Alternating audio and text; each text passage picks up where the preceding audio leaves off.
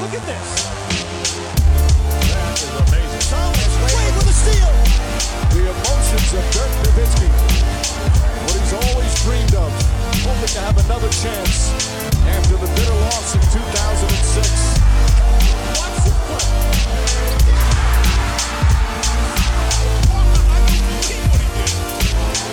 That is amazing.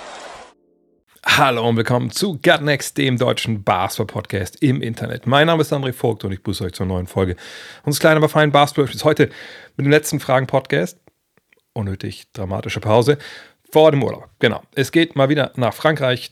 Kommen wir herzlich noch zu. Es gab ein, zwei Fragen in die Richtung. Und in den nächsten drei Wochen ist hier der Laden dicht. Ähm, obwohl so richtig dicht auch nicht. Ich werde ein paar andere Leckerlis für euch bereithalten. Nur halt nichts Aktuelles äh, und kein Fragen-Podcast. Gut, sollte in dieser Zeit wieder erwarten, James Harden getradet werden oder vor allem Damian Lillard sicherlich vielleicht in der Lage sein. Ich nehme mein Equipment, das Reiseequipment mit, mich von Ort zu melden. Aber warten wir es mal ab. Ich rechne eigentlich nicht damit. Aber womit ich rechne, ist, dass mir die Produkte von manscape.com extrem helfen werden, auch im Urlaub, denn die habe ich schon eingepackt. Äh, viele andere Sachen sind verhandelbar, ob die mitkommen oder nicht. Das muss man auch so ein bisschen dann platzmäßig sehen, äh, was die Mädels wieder alles denken, was, was sie mitnehmen müssen, Stand-Up, Pedalboard etc. Egal. Der Lawnmower 4.0, der Weedwacker 2.0 und seit neuestem noch der Beard Hatcher sind alle mit dabei. Die sind sowieso immer mit dabei. Äh, wenn ich reise, die werden mich auch mit nach Okinawa und Manila begleiten, dann zur WM, weil ich weiß, wie es euch geht. Äh, Mittlerweile ist mir das schon wichtig, wie ich aussehe, selbst im Urlaub. Ja, und dass da die Haare halbwegs ordentlich daherkommen, halbwegs ordentlich getrimmt. Und da sind die Produkte von Manscaped, das wisst ihr, wenn ihr öfter hier zuhört. Oder, also ihr wisst es vielleicht nicht, ihr glaubt mir es einfach vielleicht. Ähm, ja, das Nonplusultra, würde ich zumindest sagen. Und wenn ihr jetzt denkt, ja, vielleicht ist es auch mal Zeit, wenn der Mann jetzt auch nicht da ist, die nächsten Wochen, dann äh, jetzt mal zuzuschlagen. Keine Frage. Manscaped.com, äh, der Deal ist immer der gleiche. Next20 ist der Code, NEXXT20. 20% auf alles, 30 Tage Geld zurück Garantie, auch im Urlaub und natürlich Free Shipping. Von daher schaut rein, probiert die Sachen aus. Beziehungsweise hat mir letztens einer geschrieben, er hätte das Geld zurückgekriegt, aber er hätte das Produkt gar nicht zurückschicken müssen. Ich weiß nicht, ob das äh, der Modus operandi ist. Wenn ja, umso cooler. aber vielleicht nicht unbedingt äh, das alles äh, so ausprobieren. Aber auf jeden Fall ähm, lohnen sich die Produkte. Ich wüsste nicht, warum ich die zurückschicken sollte. Kommen wir zu euren Fragen. Und da gibt es einige Sachen, die sind noch ein bisschen äh, rückwärtsgewandt, sage ich mal, also Richtung Free Agency etc. Und gibt ein paar Sachen, die sind vorwärtsgewandt Richtung, was passiert jetzt vielleicht noch äh, im Sommer oder noch vor der Saison. Und den Anfang macht Robert Stieler, der wissen möchte, die Free Agency ist durch. Ja, kann man so sagen. Viele Deals waren schon sehr früh bekannt und verhandelt, obwohl die Teams ja eigentlich nicht mit den Spielern verhandeln dürfen. Sollte es seiner Meinung nach härtere Strafen geben, zum Beispiel einen Erstrunden-Pick abgeben, wenn die NBA einen Verstoß beweisen kann. Mm, I don't know, ehrlich gesagt. Ähm, ist, ich finde es eigentlich auch, wenn man ehrlich ist, ein bisschen affig, diese, diese Scharade weiterzuführen. Äh, was meine ich damit genau? Also wir haben ja eh diesen Punkt, dass sich Teams erst, diese was ja am 30.06.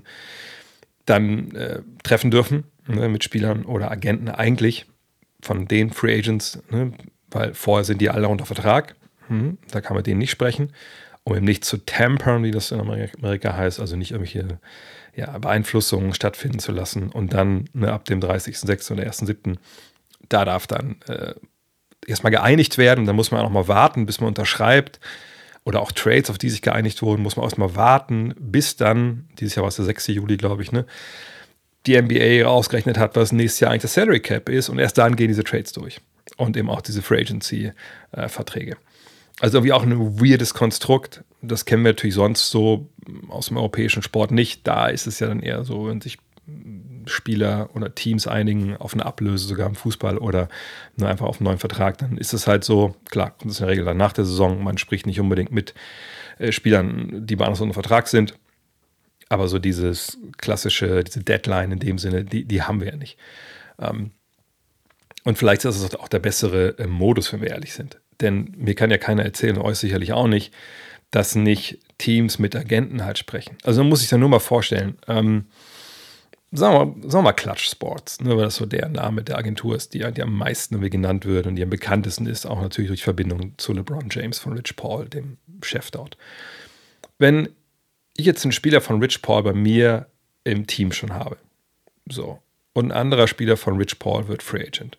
Und ich habe vielleicht auch über das Jahr relativ viel mit Rich Paul zu tun, weil man sich eben austauscht und mal ein bisschen auch hören will, was er so vielleicht mitnimmt aus der Liga, äh, was für Infos es da gibt, etc. pp. Und er natürlich auch von mir Sachen wissen will, als GM, wie ich so gewisse Dinge sehe, Marktwerte etc. Da kann mir doch keiner erzählen, dass da nicht am Ende des Tages wirklich auch gesprochen wird über Spieler, die Free Agents werden. So nach dem Motto, ja, was, was macht denn der und der? Was, was sind denn so deine Vorstellungen?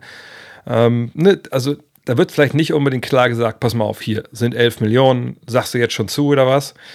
Aber man redet. Natürlich redet man. Alle reden. Die reden das ganze Jahr. Und dass man dann nicht über Spieler redet, die unter Vertrag sind, so wink-wink-mäßig, das kann ich mir nicht vorstellen. Und dass dann ähm, vor diesem ersten Tag, wo man wirklich Nägel mit Köpfen, in Anführungsstrichen, das ist ja immer noch auch nicht, nicht schriftlich, äh, machen kann, dass man da auch nicht mehr ins Detail geht, das kann mir auch keiner erzählen. Und das weiß ja auch die NBA. So. Ähm, und dass man jetzt mit dem Spieler selber nicht reden darf, who cares? So, ne? Natürlich darf man auch nicht mit dem Agenten dann Vertragsdetails für diesen Spieler besprechen. Ne? Das wäre total dämlich, wenn das erlaubt wäre und das andere nicht. Äh, aber wie willst du das denn nachweisen? Also erstmal ist ja auch immer, wo kein Kläger, da kein Richter. Dann muss man sagen, willst du denn dann, also wie würde man das denn machen? Ey, Rich Paul, wir haben den Verdacht, dass du mit äh, Team X über Spieler Y diskutiert hast. Schick uns bitte mal deine äh, SMS-Daten.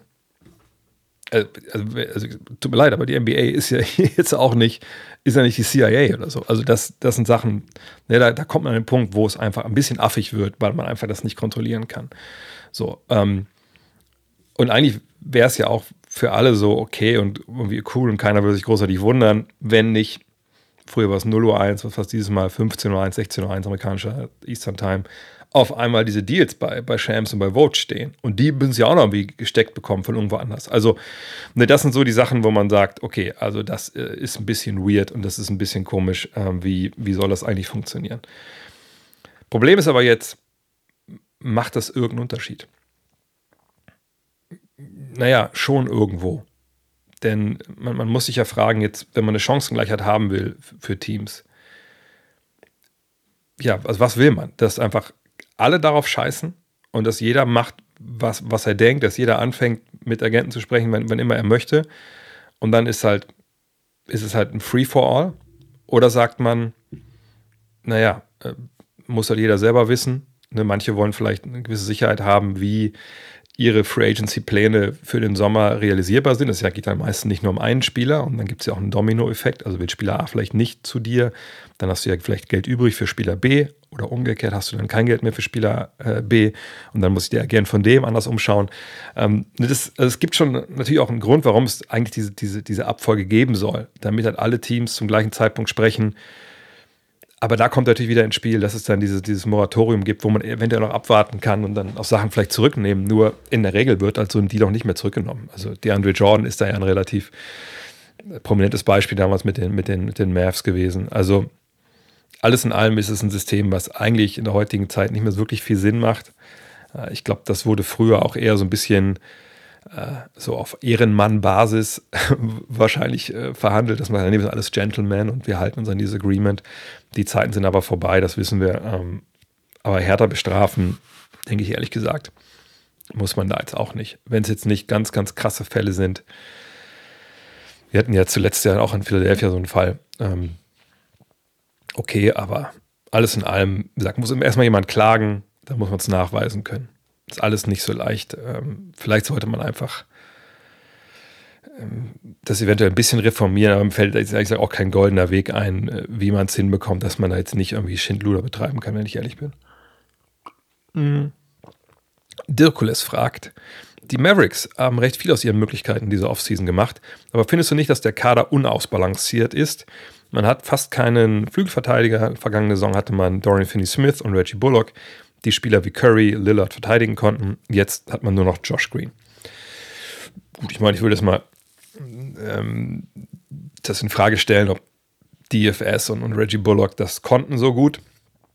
Aber das waren natürlich äh, Spieler, die, ja, wenn man ehrlich ist, da dann schon eine Qualität hatten, defensiv, vor allem Dorian Finney-Smith. Deswegen wollten die, die Brooklyn Nets ihn ja auch unbedingt haben mit diesem Trade mit. Also da muss man schon bestätigen, dass der dann weg war. Danach lief es ja auch defensiv viel schlechter, weil es, da war das Team dann wirklich, ne, ist dann wirklich in die äh, in eine Schieflage geraten, defensiv. Dann, dann haben die Rotationen nicht mehr gestimmt. Da, da war dann wirklich, da war einiges im Argen. So, wenn wir jetzt mal angucken, aber jetzt, wie der neue Kader aussieht. Und ich suche, ich rufe ja dann immer auf diese ESPN Depth Charts auf. Äh, aber da muss man ein bisschen vorsichtig sein. Die sind dann oftmals auch nicht, wie soll ich sagen, der Weisheit letzter Schluss. Aber das ist so der erste Überblick. Derjenige, der das dann reinstellt, aber ESPN, der stellt sich das dann halt so vor. Und da steht, das ist nicht meine Starting Five, aber da steht jetzt Doncic, Irving, Hardaway, Williams und Dwight Powell in den ersten fünf. Das sehe ich nicht ganz so, aber nur um die Namen genannt zu haben. Dann in der zweiten fünf Exum, Curry, Green, Kleber, Holmes. Und dann hat man natürlich Leute noch wie Hardy, wie äh, Prosper, wie Lively, äh, wie McGee. Vergesse ich noch jemanden? Äh, ich glaube nicht. Also hat man jetzt genug Spieler, die irgendwie auf dem Flügel 3D dir geben. Äh, Josh Green wurde schon genannt, das ist einer, der das durchaus kann. Ähm, Grant Williams kann es auch, sicherlich auf einer größeren Position, ne, aber den sollte man auch nennen. Ähm, Maxi Kleber sollte man nennen, aber auch da wägt man sich ja eher auf eine Small Forward, Power Forward Geschichte und weniger so auf, auf den Guard-Positionen. Prosper ist ein Rookie, ich glaube, den würde ich erstmal rausnehmen. Und Jaden Hardy ist ein Zweitjahresspieler, aber auch da würde ich sagen, müssen wir mal gucken, wie das so weitergeht, ähm, defensiv. Jetzt die Frage, wo versteckt sich noch Defensive? Bei Seth Curry sicherlich nicht. Man hat sich wahnsinnig gemacht und ich hätte äh, vor ein paar Jahren habe ich auch mal jemandem geschrieben, äh, der wird nicht in der NBA Fuß fassen, weil er einfach nicht so verteidigt, aber der hat sich ähnlich wie sein Bruder einfach wahnsinnig gut entwickelt und äh, ist dann einfach jetzt nicht mehr, also der ist nicht nicht spielbar, sagen wir es mal so. Aber ein Spieler, glaube ich, den man hier nennen dürfte, um ähm, eventuell defensiv noch ein bisschen Punch zu geben, ist Dante Exum.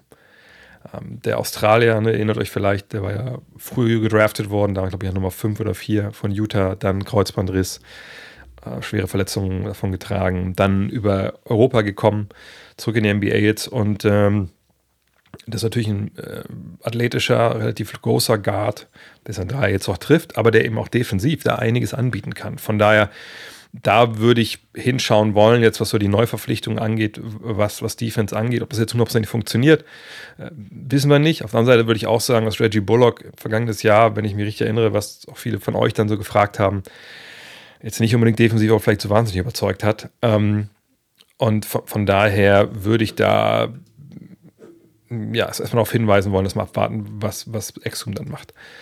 Allerdings die Mavs haben ja nicht umsonst diese, äh, diesen Vertrag äh, da angeboten ähm, an äh, Matisse Thibel, den sie auch damals zur Draft relativ hoch auf dem Board hatten, den aber nicht, nicht verpflichtet haben. Ähm, und der bleibt ja da jetzt in Portland aus Dallas Sicht, weil diese, was waren es, drei Jahre, 33 Millionen da gleichgezogen wurde. Und jetzt ist halt die Frage, wer ist denn noch auf dem Markt übrig? Also hat man noch, man hat ja auch die Mid-Level-Exception offen, wenn ich mir jetzt nicht ganz, ganz falsch formiert bin wen kann man da nehmen? Und wenn man sich mal die Liste so anschaut, das ist dann schon so ein bisschen schwierig. Ich weiß auch ehrlich gesagt nicht, wer jetzt gerade da großartig im Gespräch ist. Ich kann aber ein paar Namen vorlesen, die noch so offen sind. Ähm, also jemand wie, wie Will Barton, das hilft natürlich defensiv nicht weiter. Christian Wood, wenn sie den hätten halten wollen, hätten sie es wahrscheinlich schon lange gemacht. Kelly Oubre wird immer mal wieder genannt bei so Teams, die noch ein bisschen Geld offen haben, aber ich bin auch jetzt kein Riesenfan von der Arbeit von, von, von Kelly Oubre. Hamidou Jallo, Garrett Temple, ähm, Romeo Langford, lesen mal die Namen vor, die so flügelmäßig unterwegs sind. Terrence Davis, Justice Winslow, Derrick Jones Jr., äh, Lindy Waters, PJ Washington uh, ist Restricted Free Agent. Ich glaube, er hat noch keinen neuen Vertrag. Wesley Matthews, ähm, gut, Austin Rivers, hat da nicht mal jemand gesagt, dass der könnte auch einer äh, besten Verteidiger der Liga sein? Würde ich nicht unterschreiben wollen. Äh, Darius Baisley, Ne, da sind wir jetzt schon bei solchen Namen, wo man denkt, du, kommen die überhaupt nochmal in die NBA? Rodney McGruder, äh, Theo Pinson hatten sie ja selber, Frank Nilikina. Ähm, von daher, da ist der Markt auch schon ziemlich abgegrast. So. Ähm, eventuell glaubt man wirklich, dass Grant Williams und Dante Exum da defensiv äh, halt an ihrem Mann stehen können. Vielleicht verhandelt man jetzt auch noch mit ein paar Leuten, die sie noch nicht committen wollten. Auf der anderen Seite wie gesagt, wer jetzt noch nicht in der Free Agency seinen Deal gekriegt hat, der hat wahrscheinlich auch ein bisschen das Problem, dass jetzt nicht mehr viel zu haben ist. Mal gucken. Also, ähm, aus, unausbalanciert würde ich nicht sagen, aber auf dem Flügel noch defensive Hilfe. Da sagt, glaube ich, keiner Nein, weil das generell natürlich ein ähm, Gebiet ist, wo, wo, jede Mannschaft, die oben mit angreifen will, natürlich äh, gerne auf ein, auf ein tiefe Reservoir an Spielern zurückgreift. Kann man jetzt Curran Lillard verteidigen? Ja, wahrscheinlich nicht wirklich auf 100% hohem Niveau. Auf der anderen Seite kann das auch keiner äh, wirklich auf hohem Niveau. Von daher würde ich mich da jetzt nicht unbedingt ähm, so grämen, sondern einfach freuen über eine tolle Offseason. Wahrscheinlich eine der vier, fünf besten Offseasons, die wir jetzt hatten. Ähm, und dann mal gucken, wie gesagt, wie Williams, wie Exum da, da reinfinden. Erik Wetschke hat einen Trade. Eigentlich hätte ich den in den Fake, Trade Pot gepackt, der jetzt am Wochenende noch kommt, aber jetzt kam er gerade heute rein, diese, diese, diese Ideen, dann will ich die kurz hier mit behandeln. Aber genauso wird auch der Fake Trade, Fake Trade Pot laufen, den ich jetzt noch aufnehme. Erik Wetschka fragt: Denkst du, das wäre ein realistischer Trade? Ähm, der möchte äh, wegschicken von den Knicks RJ Barrett, den 2024er Erstrunden-Pick, den 2026er Erstrunden-Pick und ähm, das ist wohl irgendwie mit Protections versehen, der 2025er Erstrunden-Pick, also drei Erstrunden-Picks plus RJ Barrett für Mikael Bridges. Ähm, das ist natürlich auf einer Seite verlockend, wenn man denkt, okay, drei Erstrunden-Picks dazu zu bekommen für Brooklyn, die ja natürlich jetzt ein paar Picks aus Dallas und aus, ähm, aus Oklahoma City bekommen, aber ähm, nochmal drei Erstrunden-Picks, da kann man eigentlich ja schwer zu Nein sagen. Und RJ Barrett ist natürlich auch ein Spieler, der sich entwickelt hat. Aber nach dem, was wir jetzt zuletzt von, von Michael Bridges gesehen haben, also wirklich diesen, diese Entwicklung auf ein Niveau, wo man denken kann, okay, der könnte jetzt auch vielleicht ein Abo-All-Star werden, kann seinen eigenen Wurf kreieren. Und bei RJ Barrett würde ich all diese Dinge erstmal in, in Frage stellen, ähm, zumindest auf dem Niveau, auf, auf dem Bridges jetzt operiert. Von daher würde ich sagen, den würde ich eigentlich nicht machen, den, den Trade. Ähm, und äh, Erik schreibt mir dazu natürlich wieder lieber Julius Randall abgeben als RJ Barrett, aber dann ist der, also dann wird der Deal ja auch nicht besser. Ähm, ich glaube, ich würde das nicht machen aus Netzsicht. Ähm, es ist verlockend wegen den Picks, aber ich frage mich immer, gut, also das sind jetzt zwei Picks von den Knicks, die dann Michael Bridges bekommen. Also das heißt, und dann auch noch relativ nah jetzt liegen in der nächsten Zeit ich denke jetzt nicht, dass die so schlecht sind, dass das Lottery-Picks sind. Ähm, gut, man kann auch außer Lottery gute Spieler picken, das ist nicht das Thema, äh, aber das ist jetzt nicht total verlockend. Und wenn der 25er auch noch irgendwie protected ist, dann weiß ich auch nicht. Also, das bringt dich ja auch nicht wirklich. Es bringt dich schon wie weit. Du kannst auch die, die Deals wieder, äh, andere Deals noch machen mit den Picks oder so, aber jetzt mal ganz ehrlich, das ist für mich jetzt nicht mega verlockend. Ähm, ich habe lieber dann den Spieler, wo ich schon weiß, der ist gut, wo ich weiß, der ist noch relativ jung und er hat gerade bei mir einen großen Schritt gemacht und meine Fans sind sicherlich auch äh, darauf erpicht zu sehen, was das nächstes Jahr bringt mit dem ganzen Trainingslager und äh, die ganze Saison bei uns in, in, in Brooklyn. Von daher, ähm, da würde ich jetzt nicht sagen wollen, dass das so ein Deal ist, wo, wo Sean Marks, wenn er sowas sieht im Internet, einfach anfängt zu zittern und sagt, ich glaube, ich muss jetzt mal bei Leon Rose anrufen. Hm. Fred oder Fred Dering fragt, Carl Anthony Towns zu den Nets war auf NBA Twitter sehr groß. Warum ist das Gerücht gefühlt tot? Towns und Gobert, also Carl Anthony Towns und Rudy Gobert, passen einfach nicht zusammen. Und man könnte Spencer Dinwiddie und Dorian Finney-Smith plus Picks gegen Carl Anthony Towns traden. Das wäre für mich ein Win-Win. Vielleicht etwas teuer für Towns, aber vielleicht baut man ja auch noch Conley oder so ein. Das einzige Problem, das ich sehe, sind Claxton und Towns, ob das so gut funktioniert. Wie wahrscheinlich siehst du dieses, siehst du Towns im Trikot der Netz nächstes Jahr? Ähm, also erstmal kurz, ich möchte erst was Richtung Medien und Diskussion und Medienkompetenz vorne ranstellen und danach dann über, über Towns äh, zu dem Netz sprechen für dieses Paket. Also erstmal, das irgendein Gerücht auf NBA Twitter und ich, ich würde davon ausgehen, dass es das jetzt nicht bei äh, Shams oder bei Vogue oder bei, bei Sam Emick oder sonst wen großartig diskutiert wurde, sondern ich würde davon ausgehen wollen, dass hier mit NBA Twitter eben Fans gemeint sind, die vielleicht sich auch einen blauen Haken gekauft haben, das möchte ich jetzt nicht in Abrede stellen, aber ne, Fans gemeint sind, die mit vielleicht auch einer relativ großen Reichweite, weil sie da News posten oder, oder, oder Bilder oder Memes oder einfach nur, weil sie ein paar gute Takes haben ab und zu, äh, dass die das diskutiert haben. So, weil es in deren Augen Sinn macht. Und das ist ja auch vollkommen cool. Gar keine Frage das soll jeder machen. Mache ich auch stellenweise. So. Nur, das hat ja nichts mit der NBA zu tun, in dem Sinne, wie sie wirklich ist. Ne, es gibt, ich habe das ja auch in meinem Buch geschrieben, es gibt diese, diese ich habe es so beschrieben, es gibt diese Blase NBA. Ja, und da sind die Spieler drin, die Manager, Leute, die da arbeiten, Physiotherapeuten, Ärzte, bla bla bla, alle, die da wirklich, wirklich da drin sind. Und dann gibt es Journalisten und die sind stellenweise auch da drin, stellenweise weiter draußen, ne, je nachdem, wie gut sie connected sind. Aber zum Beispiel Champs und, und Vogue, da kann man schon sagen, die sind in dieser Bubble drin. Jemand wie Mark Stein, Sam Amick natürlich auch, äh, Chris Haynes, da sind auch ein paar andere drin, aber ich sag mal so Champs und Vogue mal so als Stellvertreter dafür. So, und die sind in dieser Bubble drin, die wissen Sachen, ne, die, wenn, wenn, die Dinge oder Windhorse, wenn die Dinge raushauen, also im Sinne von, das ist jetzt im Gespräch, das ist äh, was, was ich höre, dann sind das auch nicht irgendwelche Gerüchte, die sie irgendwie von einer Person nur gehört haben, sondern dann sind das halt wirklich News in dem Sinne. Ähm, das muss ja nicht immer jetzt schon Vollzug sein. Also wenn zum Beispiel jetzt Brooklyn mit Utah, äh, Utah, sorry, äh, Minnesota gesprochen hat und das wird irgendwie durchgestochen an die Journalisten und die kriegen das bestätigt von woanders, wenn die dann sagen, ja, ich höre, dass da geredet wird, dann hat das einen Boden in der, also in der Gegenwart ist das beheimatet, darauf, darauf fußt das alles. Das ist nicht einfach nur, dass die morgens aufgewacht sind und gesagt haben, hey, ich habe eine geile Idee, Carl Anthony Towns zu traden, nach Brooklyn für Spencer Dinwiddie und Dorian Finney-Smith plus Picks. Das hau ich jetzt einfach mal raus. Genau so läuft es aber wahrscheinlich bei diesen anderen, ich nenne einfach mal NBA Twitter jetzt. Ähm, da kann natürlich jeder an der Trade-Maschine rumspielen, mache ich auch und denke, ah, das, das macht aber Sinn. Und dann haut man das raus. Oder wenn man mit Photoshop hält, ich habe zwar Photoshop, aber ich kann es nicht, macht man eine schöne Grafik, zieht irgendwie ein paar Bilder aus dem Internet, die man nicht bezahlt hat, was auch nicht cool ist, ehrlich gesagt.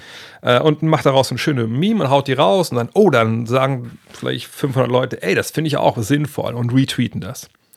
Und dann gibt es ja auch so Circle Jerks, sag ich mal, äh, von diversen Creatoren, die dann das alles selber hochspielen, damit auch die Reichweite dann auch, auch stimmt.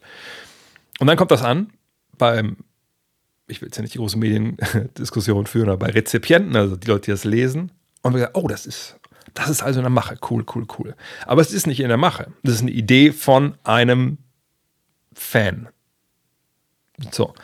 Das macht es nicht schlechter als das, was, was Champs und Vogue machen. Man muss nur verstehen, das eine ist in der Realität beheimatet in dieser Blase und das andere ist, wenn hier die Blase ist, hier draußen. So. Ähm, und jetzt kommen wir zu dem, zum wirklich zu dem basketballerischen Teil hier. Was da draußen irgendwo diskutiert wird auf Twitter, was mit der Realität oft nichts zu tun hat. Und das gilt nicht nur für Basketball. Wenn ihr seht, was für Sachen trenden, dann kann man sagen, das sind alles wichtige Dinge, die gerade in Deutschland diskutiert werden, wenn wir jetzt über unser eigenes Twitter reden. Kann man machen. Aber ist wahrscheinlich totaler Blödsinn. Denn viele Sachen, die auf Twitter heiß gekocht werden, wo Leute sich die Köpfe einschlagen mit, mit, ihren, mit ihren super heavy High-Performer-Tweets, kommen in der realen Welt einfach nicht an. So. Und sind in der realen Welt auch nicht relevant. Ähm, und so ähnlich ist es hier halt auch, ja.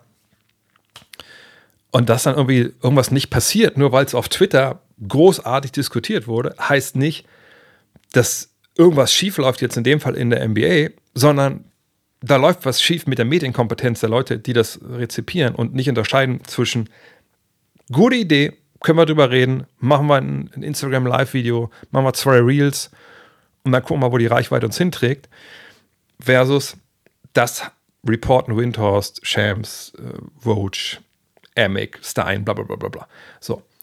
Sprich, die Nummer hier, bin ich mir relativ sicher, wurde in der Art und Weise, also Dinwiddie, Finney Smith plus Picks gegen Towns, wurde wahrscheinlich nie im Leben diskutiert. Weil wenn das so diskutiert werden geworden wäre, also ernsthaft im Sinne von, lass mal verhandeln, das ist jetzt so die, die, die Baseline und da gucken wir jetzt mal, ob wir noch, sich noch einen Zweitrunden-Pick dazu packen oder so, aber es geht im Endeffekt um Dinwiddie und, und DFS plus Picks gegen Towns. Da muss man sagen, wenn Minnesotas GM, ist, ist, das, ist das noch Ross, so wie er heißt, wenn der das ernsthaft diskutiert hat, dann wäre er wahrscheinlich auch, ein, auch einen halben Schritt vom Arbeitsamt entfernt gewesen, ähm, weil das wäre also so hirnrissig gut, es gab in der Geschichte der NBA eine Menge hirnrissige Trades, aber so hirnrissig in der aktuellen neuen modernen NBA sollte eigentlich keiner sein.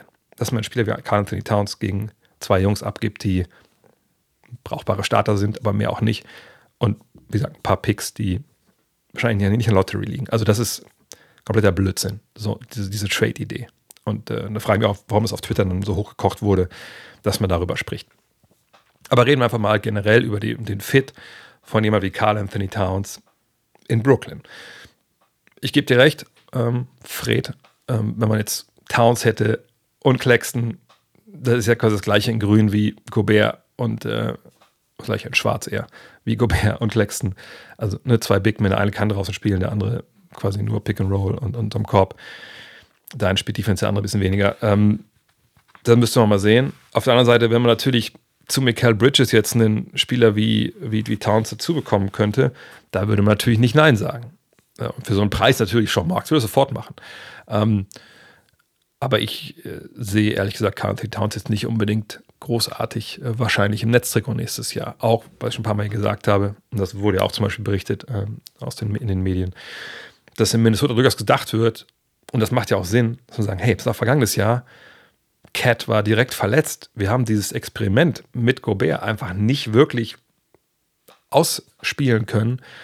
Wir versuchen das nochmal. Also wir haben den Deal dann nicht einfach nur aus kompletter Blödheit gemacht. Gut, darüber kann man jetzt streiten, ob das eine valide Aussage ist oder nicht. Aber wir wollen nochmal gucken, ob das irgendwie funktioniert. Kann das den Wert von, von Cat ein bisschen schwächen, wenn es jetzt gar nicht funktioniert und alle anderen denken, okay, jetzt müssen sie ihn da traden? Natürlich, auf der anderen Seite, wenn es halbwegs funktioniert, ist es ja auch okay. Von daher, ich sehe eigentlich erstmal jetzt keinen Towns-Trade, ähm, sondern wenn das nochmal diskutiert wird und auf Wiedervorlage kommt, dann sicherlich äh, eventuell Richtung Trade Deadline, wenn es nicht läuft in Minnesota oder nach der Saison. Aber jetzt, ehrlich gesagt, sehe ich da nichts. Also würde ich sagen, ich sehe es nicht sehr wahrscheinlich, dass Carl Anthony Towns nächstes Jahr bei den Netz landet. Adam Kappeler fragt, warum sind die Clippers eigentlich an James Harden interessiert? Würde deiner Ansicht nach überhaupt ins Team passen? Wie könnte ein Trade ausschauen?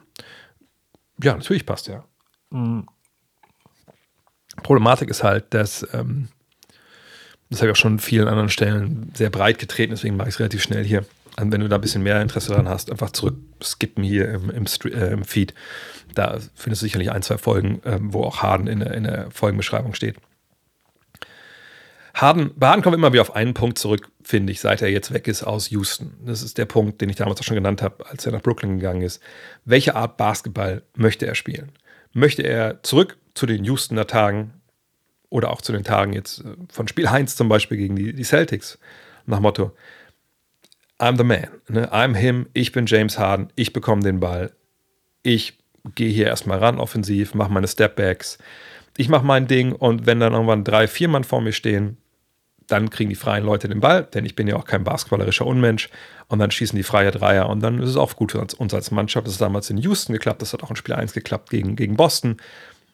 So will ich spielen. Alles andere, was ich jetzt mal in Brooklyn gemacht habe und auch in Philly, dass ich jetzt so der super smarte Point Guard bin, was irgendwie kaum Leute mitbekommen haben, das möchte ich nicht mehr. Das war zwar cool, aber ich kann mehr, ich will mehr, ich will wieder meine eigene Show haben. So, die Frage müssen uns natürlich immer erstmal beantworten, wenn wir darüber reden wollen, hey, passt der passt der nicht. Ich würde aber in dem Fall, wenn man jetzt sieht, okay, er kommt zu den Clippers, zu Leonard, zu George, aber auch zu Westbrook, sagen, ja, ich kann mir vorstellen, dass er nicht jetzt dann denkt, oh, ich muss jetzt hier einen Laden alleine schmeißen, sondern dass er denkt, hey, mit den Jungs, bisschen wie in Brooklyn damals, nur gut, ich meine, jetzt hätte ich was gesagt, nur diesmal spielen alle. Weiß man natürlich nicht, wie viel dann Paul George und Kawhi Leonard wirklich spielen, aber dass man sagt, so, du bist unser Starter, Russ kommt von der Bank, Russ kann mit der zweiten Fünf dann ne, hier seine Athletik reinbringen, kann auf die Tube drücken, wie er es vergangenes Jahr halt auch gemacht hat. Ähm, das kann schon alles funktionieren. Ist es jetzt wieder hundertprozentige Überfit, dass man denkt, ja, No-Brainer da will ich schon mal abwarten wollen, äh, wenn wirklich alle dann fit sind, inwiefern das zusammenpasst. Aber wenn wir von Harden letzten Jahren eins gesehen haben, dass er durchaus auch in der Lage ist, dann so ein Team mit mehreren Stars ähm, so zu führen und auch den Ball zu verteilen, dass er ein krasses Basketball-Brain ist, was viele ihm, glaube ich, gar nicht zu, zu zuschreiben, glaube ich leider. Ähm, da muss man sagen, ja, da habe ich schon Interesse.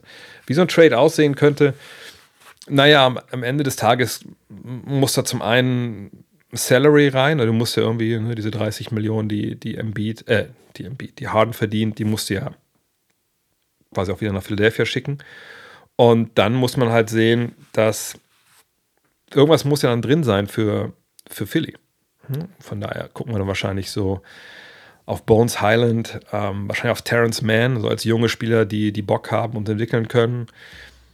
Obwohl jetzt Terrence Mann auch schon relativ alt ist. Habe ich letztens schon den Fehler gemacht, aber das sieht mir immer noch so jung aus.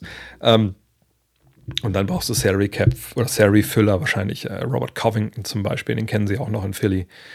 Ähm, aber ist das dann genug für Daryl Morey, eigentlich immer Stars will? Glaube ich eigentlich eher nicht. Also ich habe es auch letztens gesagt, ich, ich denke, dass wir einen Damon Lillard Trade schon sehen werden vor dem Trainingslager. Aber irgendwie bin ich mir, auch wenn jetzt Harden wieder gesagt hat, wohl, also ich würde schon ganz gerne woanders spielen, da würde es mich nicht wundern, wenn wir da mit ihm in die Saison reingehen. Aber wir haben natürlich auch schon erlebt, dass er auch vielleicht an äh, Maßnahmen trifft, um wirklich seinen Willen zu bekommen, die da auch nicht ganz koscher sind und dann sich ein bisschen rausstreikt. Mal gucken. Hoffen wir es nicht für die, für die Sticksers, denn das macht natürlich auch den Marktpreis wieder ein bisschen kaputt und das wäre nachteilig, auch vor allem für jemanden wie Joel Embiid. So, aber jetzt erstmal Werbung. Kommt kurz zusammen. Ich muss euch eine Sache nochmal erzählen. Und zwar geht es um Bionic.com, also meinem nächsten Step, wenn es um das körperliche Wohlbefinden geht. Ähm, ich habe letztes Mal erzählt, wie ich den Bluttest gemacht habe, eingeschickt habe. Und jetzt kamen die Ergebnisse. Ich will sie nicht alle zeigen, ich glaube, das ist sehr privat, aber ich kann es euch erzählen. Ähm, denn warum dieser Bluttest? Was macht Bionic? Naja, die stellen einem eine persönliche Nährstoffmischung zusammen, sodass man all die Supplements bekommt, die man braucht und nicht einfach mit dem Holzhammer alles einwirft und dann kommt am Ende irgendwas dabei raus, das gar nicht großartig hilft. Und ja, meine Blutwerte kamen und was soll ich sagen? Ich bin ein Wrack. Also in gewisser Hinsicht. Also ich habe viel zu viel Eisen, wie man sieht. Da habe ich dann, also man kann dann auch sehen, was das so macht, wenn man zu viel und zu wenig hat. Und hier steht bei äh, hohen Werten Erectile Dysfunction. Tja, also vielleicht lieber ein bisschen weniger davon.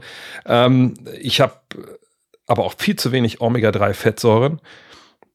Wundert mich jetzt nicht, ich bin nicht der große Fischesser. Ich habe äh, viel zu wenig von Dingen, die ich nicht wirklich aussprechen kann, aber Vitamin D, das kann ich aussprechen, habe ich viel zu wenig von. Ein bisschen zu viel Selen, ein bisschen zu wenig HDL-Cholesterol. Ansonsten aber sind Cholesterol und so Fettwerte alle perfekt und gut. Das kann ich vielleicht zeigen, weil das sieht man alles in der App. Das passt alles. Aber diese ersten Werte, die waren wirklich erschreckend. Erschreckend tief und erschreckend hoch. Und dann habe ich das meiner Frau gezeigt. Und sagt, die ist ja Ärztin. Meinte sie, ah, das ist kein Problem. Da gehe ich jetzt hin, da bestelle ich dir das und das und das. Und ich so, nein, Hast du nicht verstanden, worum es geht bei bionic.com? Das machen die für mich. Du musst jetzt nicht losgehen und irgendwie im Internet recherchieren, welche Supplements da jetzt gut sind, äh, welche cool hergestellt sind, sondern das macht ja alles Bionic für mich. Also noch nicht mal. Die haben das ja alles da. Die mischen jetzt halt das Zeug zusammen für mich. Dann kriege ich das. Und dann geht's los. Dann kann ich endlich auch auf der Warte mal sagen, gut, ähm, ich bin jetzt auf einem guten Weg, weil momentan bin ich es augenscheinlich nicht. Von daher, ich bin gespannt, wann dann die Nährstoffmischung bei mir ankommt und wann ich dann loslegen kann. Und dann will ich auch nochmal einen Test machen, irgendwann später, um zu sehen, hey, hat es wirklich was geholfen? Aber da gehe ich einfach mal von aus. Und wenn ihr jetzt denkt, ha, das klingt echt professionell und ähm, vielleicht soll ich es auch mal probieren. Ja, auf jeden Fall. Bionic.com, der Code ist Dank mit 50. Damit gibt es auch 50 Euro Rabatt direkt. Probiert es gerne aus. Ich bin sehr gespannt, äh, wann die Nährstoffmischung bei mir ankommt, was mit mir macht und die Sache mit der Erectile Dysfunction. Tja, hatte ich bisher noch gar nicht wirklich mitbekommen, aber vielleicht muss ich auch mal kurz meine Frau fragen. Tassilo fragt, ich verstehe nicht, warum die Lakers Dennis Schröder ziehen lassen haben. Für mich ist er erst ein großer Fehler. Dafür hat man äh, D'Angelo Russell, der defensiv schlecht ist und offensiv ineffizient. Und man hat Gabe Vincent verpflichtet, der in meinen Augen schlechterer Verteidiger ist als Schröder. Wie siehst du das? Ist es ein Fehler, dass die Lakers Russell statt Dennis behalten haben und Gabe verpflichtet? Wie man jetzt die drei Spieler ähm, ranken will, ich glaube, das ist eine stellenweise ziemlich individuelle Geschichte. Ne? Da ist jetzt ist nicht so, dass man jetzt, glaube ich, für jedes Team mit, mit jedem Spielermaterial die drei in die gleiche Reihenfolge bringt. Wenn man zum Beispiel jetzt ein Team hätte, wo man unbedingt Shot Creation braucht, ähm, weil einfach diese, diese Planstelle nicht besetzt ist, dann wäre wahrscheinlich die Angel Russell die Nummer eins. Wenn es jetzt darum geht, dass du einen superschnellen äh, Pick-and-Roll-Point Guard brauchst, der den Ball in der Hand hat, viel, der für andere mitkreieren soll, dann geht es wahrscheinlich erstmal um Gabe Vincent. Äh, erstmal um Dennis Schröder, sorry. Und wenn du dann denkst, okay, wir brauchen hier einen, einen, einen Point Guard, der seinen Dreier trifft, der, der hard-nosed verteidigt, also wirklich physisch verteidigt und sich da aufopfert und eben auch wie keine großen Ansprüche stellt Richtung, wie viel Ballbesitz er wirklich selber dann hat und auch gerne Balles spielt, dann bist du wahrscheinlich bei Gabe Vincent. So, das ist die eine Sache, also in einem finanziellen Vakuum. Was aber hinzukommt, sind natürlich dann die Geschichten, wie die Finanzen laufen in der NBA. Und äh, da ist es nun mal so gewesen, sie hatten nicht die Bird Rights an Dennis, da kommen wir gleich noch zu. Sprich, sie konnten Dennis nicht über Salary Cap hinaus Geld geben. Das konnten sie durchaus bei D'Angelo Russell. Gabe Vincent kam von außerhalb. Hm, dem konnten sie äh, dann äh, auch, ich meine, das Geld hätten sie dann auch für Dennis ausgeben können, wenn ich mich nicht täusche, aber ähm, sie haben sich dann für Vincent entschieden. Ähm, aber denke ich, vor allem aus basketballerischen Gründen. Und die habe ich auch in der vergangenen Saison, glaube ich, schon öfter mal dargelegt, dass Dennis halt mit, mit seinem Spiel sich leider echt ziemlich krass aufopfern musste, ehrlich gesagt, in diesem Lakers-Konstrukt. Warum?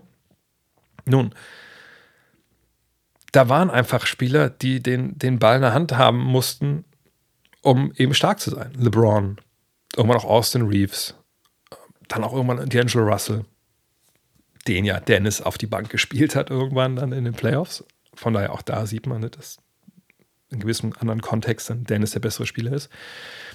Aber wie oft stand Dennis an der Seite rum und hat zugeguckt und hat dann gewartet irgendwie auf Kickouts an der Dreierlinie, was einfach nicht sein Spiel ist. Ne? Um Dennis bestmöglich einzusetzen, braucht er den Ball, muss ins Pick and Roll, muss attackieren können, muss zum Korb gehen können, dann selber rauskicken. Das ist sein Ding. So. Ähm, und von daher finde ich es gut, dass er jetzt in Toronto ist. Ähm, und äh, finde es auch gut, dass einfach er jetzt vielleicht auch weg ist von diesem, diesem großen Schatten LeBron James. Ich glaube, ich kann mir vorstellen, dass es für ihn natürlich total geil war, mit ihm zusammenzuspielen. Auch mit Anthony Davis natürlich bei den Lakers zu sein. Ist richtig, richtig geil. Gar keine Frage. Tolle Franchise. Aber nochmal, für den Basketballer Dennis Schröder, für das, was er kann und was, was ihn einfach ausmacht, da war das wahrscheinlich eine ziemlich schlechte Situation. Da gibt es eine bessere oder die bessere die ist jetzt in Toronto. Ähm, ne? Es gibt mehr Geld und er hat da natürlich ein bisschen mehr Verantwortung als Starter.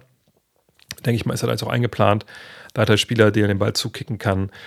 Ähm, aber das hat nichts damit zu tun, dass die Lakers gesagt haben, okay, wir haben jetzt die drei und Dennis ist klar der schlechteste Mann. So. Von daher, ähm, ich denke nicht, dass es ein Fehler war. Ich denke, dass es eigentlich ähm, eine Win-Win-Situation ist. Also außer, dass man D'Angelo Russell noch hat. Aber da kann man ja auch dann sehen, während der Saison gibt es irgendwie, irgendwie eine andere Option, den abzugeben. Und man kann natürlich auch argumentieren, ich weiß nicht, ob man immer dann so mit solchen Sachen so unbedingt rechnen muss oder soll, aber mit LeBron James haben wir natürlich einen Spieler, der fortschrittenden Alter ist. Ich weiß, viele wollen das ja immer nicht so richtig wahrhaben, aber es ist ja schon seit ein paar Jahren so, dass er einfach schon relativ alt ist und seit ein paar Jahren verpasst er auch jedes Jahr eine ganze Reihe an Spielen. Und da kommst du euch an den Punkt, wo du vielleicht sagst, okay, jetzt brauchen wir ein bisschen mehr noch ähm, ja, Shot Creation, ein bisschen Qualität am Ball. Und dann kommt natürlich jemand wie ähm, D'Angelo Russell gerade recht, auch weil er vielleicht ein bisschen besser in den Dreier trifft als Dennis. Aber wie gesagt, ähm, äh, ich sehe es nicht so, dass das jetzt äh, eine klare Entscheidung für die anderen beiden und gegen Dennis war nach dem Motto, also das ist der klare schlechtere Spieler, das, das denke ich nicht. Stefan Jene fragt, wie ist das mit den Trainern in der Summer League sind das wie die Spieler auch Nachwuchstalente, die sich empfehlen dürfen. Das ist ganz unterschiedlich. Ähm, es ist, ähm, es kann sein, dass zum Beispiel ein Head Coach, der auch relativ neu ist, vielleicht sagt, nee, ich mache das, ich gehe dahin.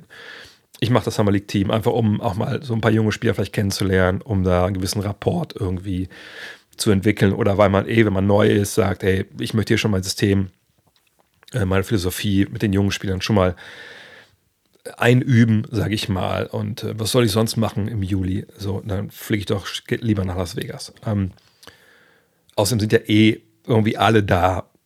Da kann man auch ein bisschen Spieler coachen. Ähm, dann gibt es natürlich aber auch Situationen, Becky Hammond fehlt mir, fällt mir gerade ein vor ein paar Jahren bei den Spurs, wo man sagt, nee, ähm, da haben wir Assistants, wo vielleicht Teams sagen, und das würde jetzt dieser Frage von Stefan so ein bisschen ähm, würde das bejahen.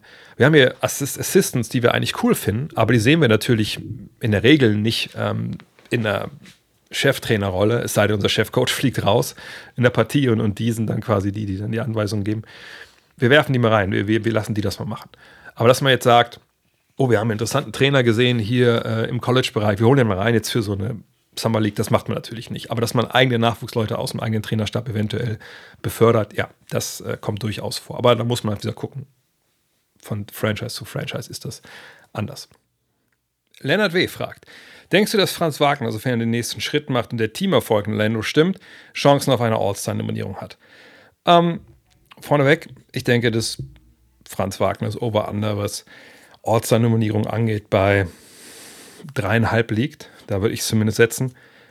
Aber ob es nächstes Jahr schon passiert, ist ein bisschen schwer. Ich meine, auf der Position, wenn es um die Starter geht, boah, das ist schon eine Menge, Menge Konkurrenz. Wenn davon jetzt auf den ja, Flügelpositionen da äh, mit unterwegs ist. Von der Bank dann zu kommen, also wenn man jetzt diese Sache ausklammert als Popularitätswettbewerb, mehr ist ja äh, die Starterei, nicht im All-Star-Weekend wenn man das sagt, das kann er nicht schaffen, wenn er jetzt in die Bank geht, boah, dann brauchst du aber schon Teamerfolg. Und ein bisschen ist die Frage, ob er und Banquero sich nicht nächstes Jahr einige Stimmen wegnehmen.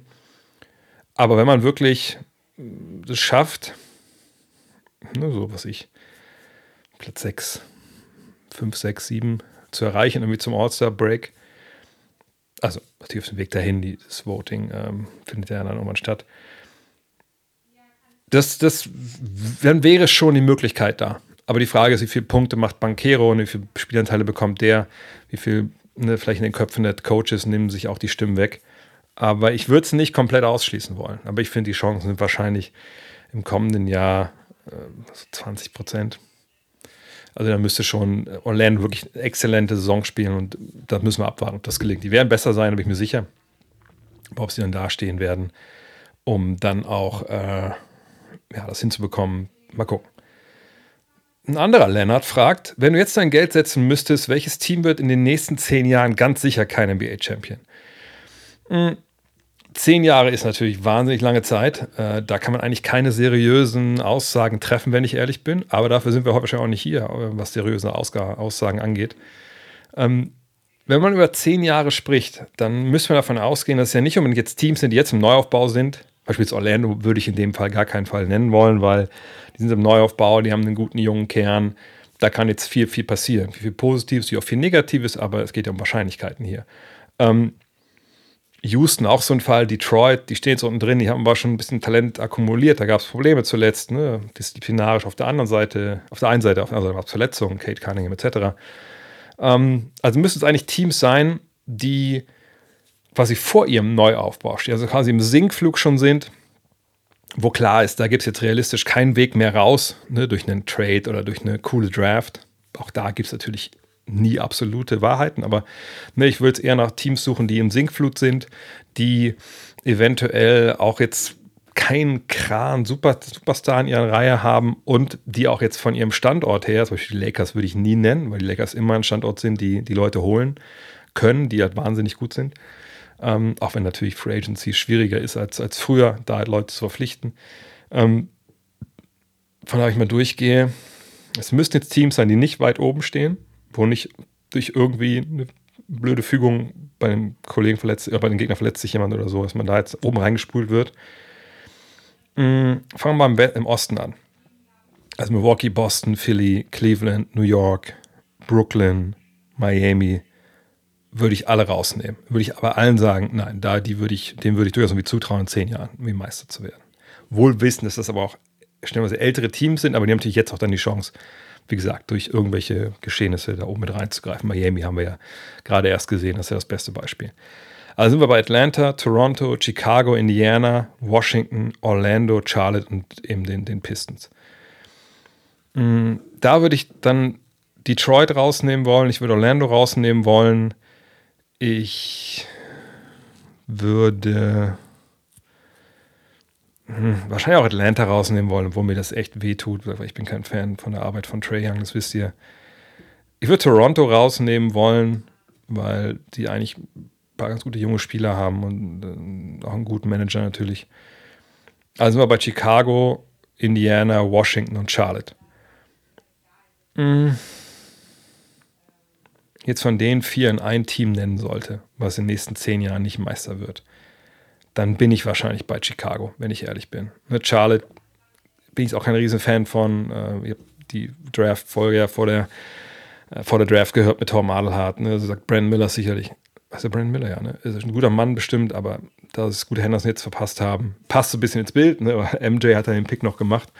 Ähm, aber die Hornets weiß ich jetzt nicht. Äh, allerdings haben die auch einen neuen Besitzer demnächst. Wer weiß, ob da nicht einer wirklich so ähnlich wie der jetzt Matt Ishbian in, in Phoenix mit ein bisschen Dick, Big Dick Energy reinkommt und da auf einmal richtig was, was lostritt, obwohl es halt schwer genug ist. Aber die haben zumindest LaMelo Ball, das ist natürlich ein guter Mann.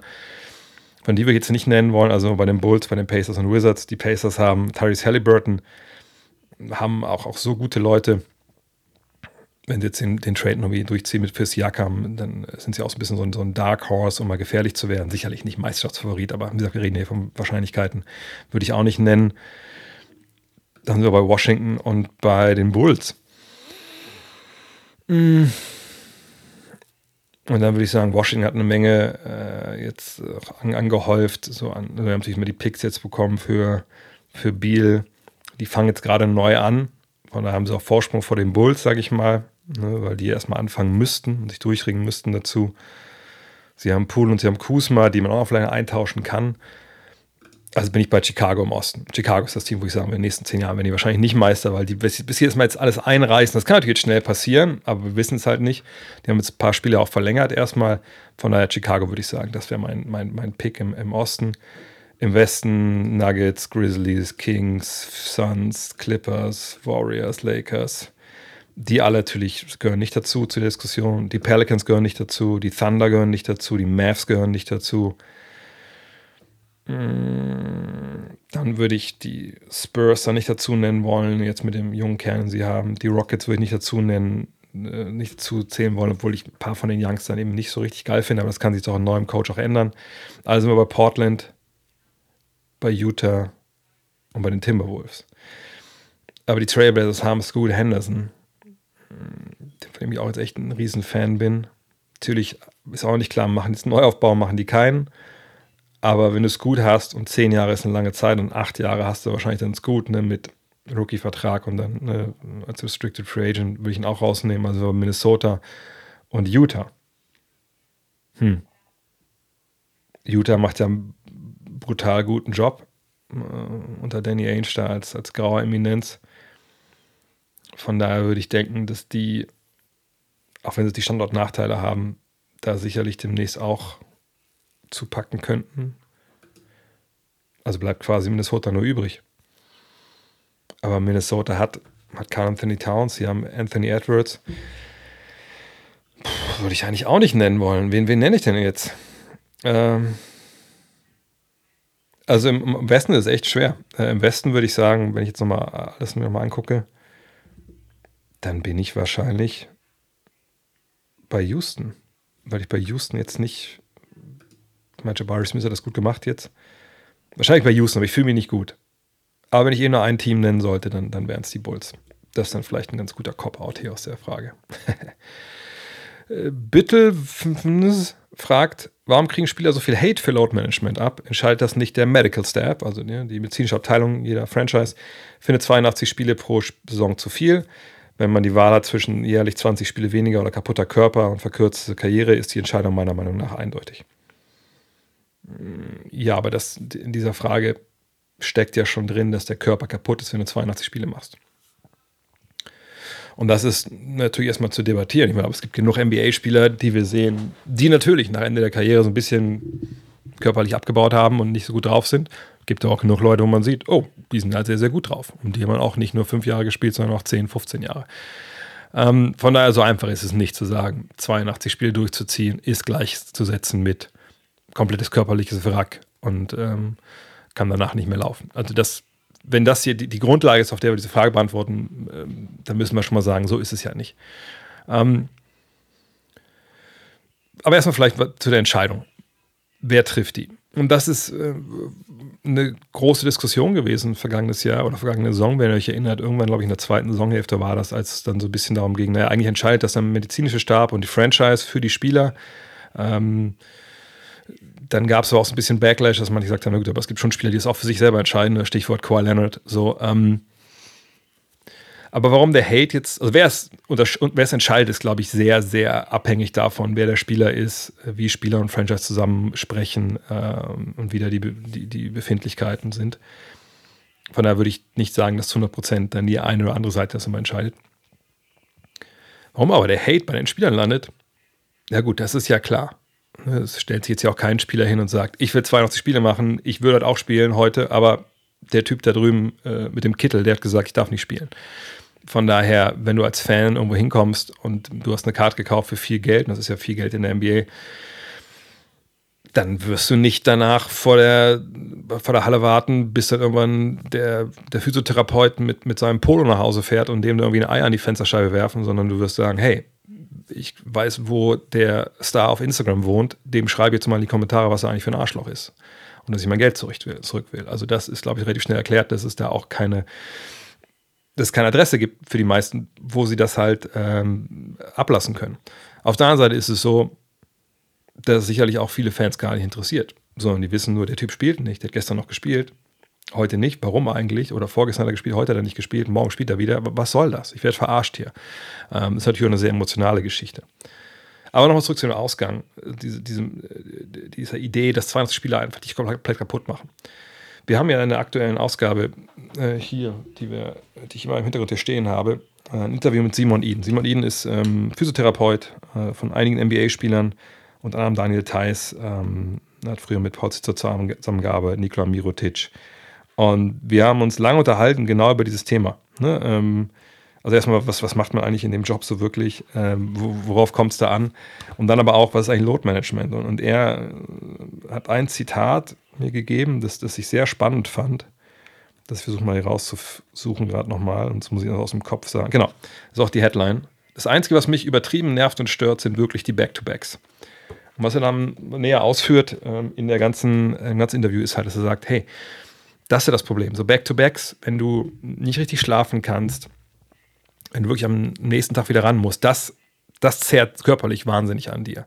Und das sind dann auch äh, Momente, wo man dann einfach verletzungsanfällig wird.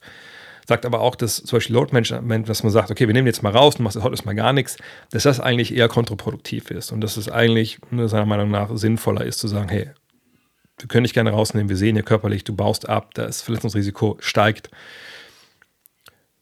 wir machen jetzt was, aktive Regeneration, nenne ich es mal laienmäßig, und dass du jetzt wirklich dich erholst, aber du nicht halt gar nichts machst. So.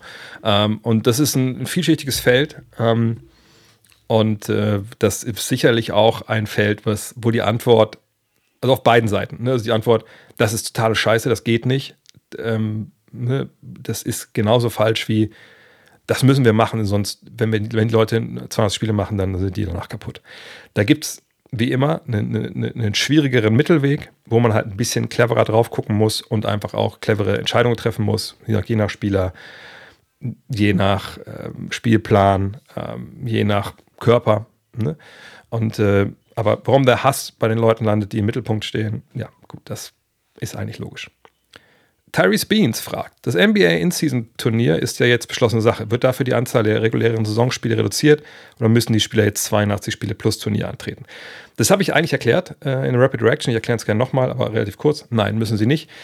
Alles bis auf das Endspiel ist quasi im Spielplan dann so mit drin. Also die einzigen, die 83 Spiele machen statt 82, die beiden Teams, die in diesem Turnier Endspiel dabei sind, die um den Pokal spielen. Ansonsten werden diese Tournament Nights diese Spiele werden in den damit eingebaut und da auch abgegolten. Also da wird es wohl so eine gewisse Flex-Situation geben in den, äh, in den Spielplänen. Von daher, da muss man dann aufpassen.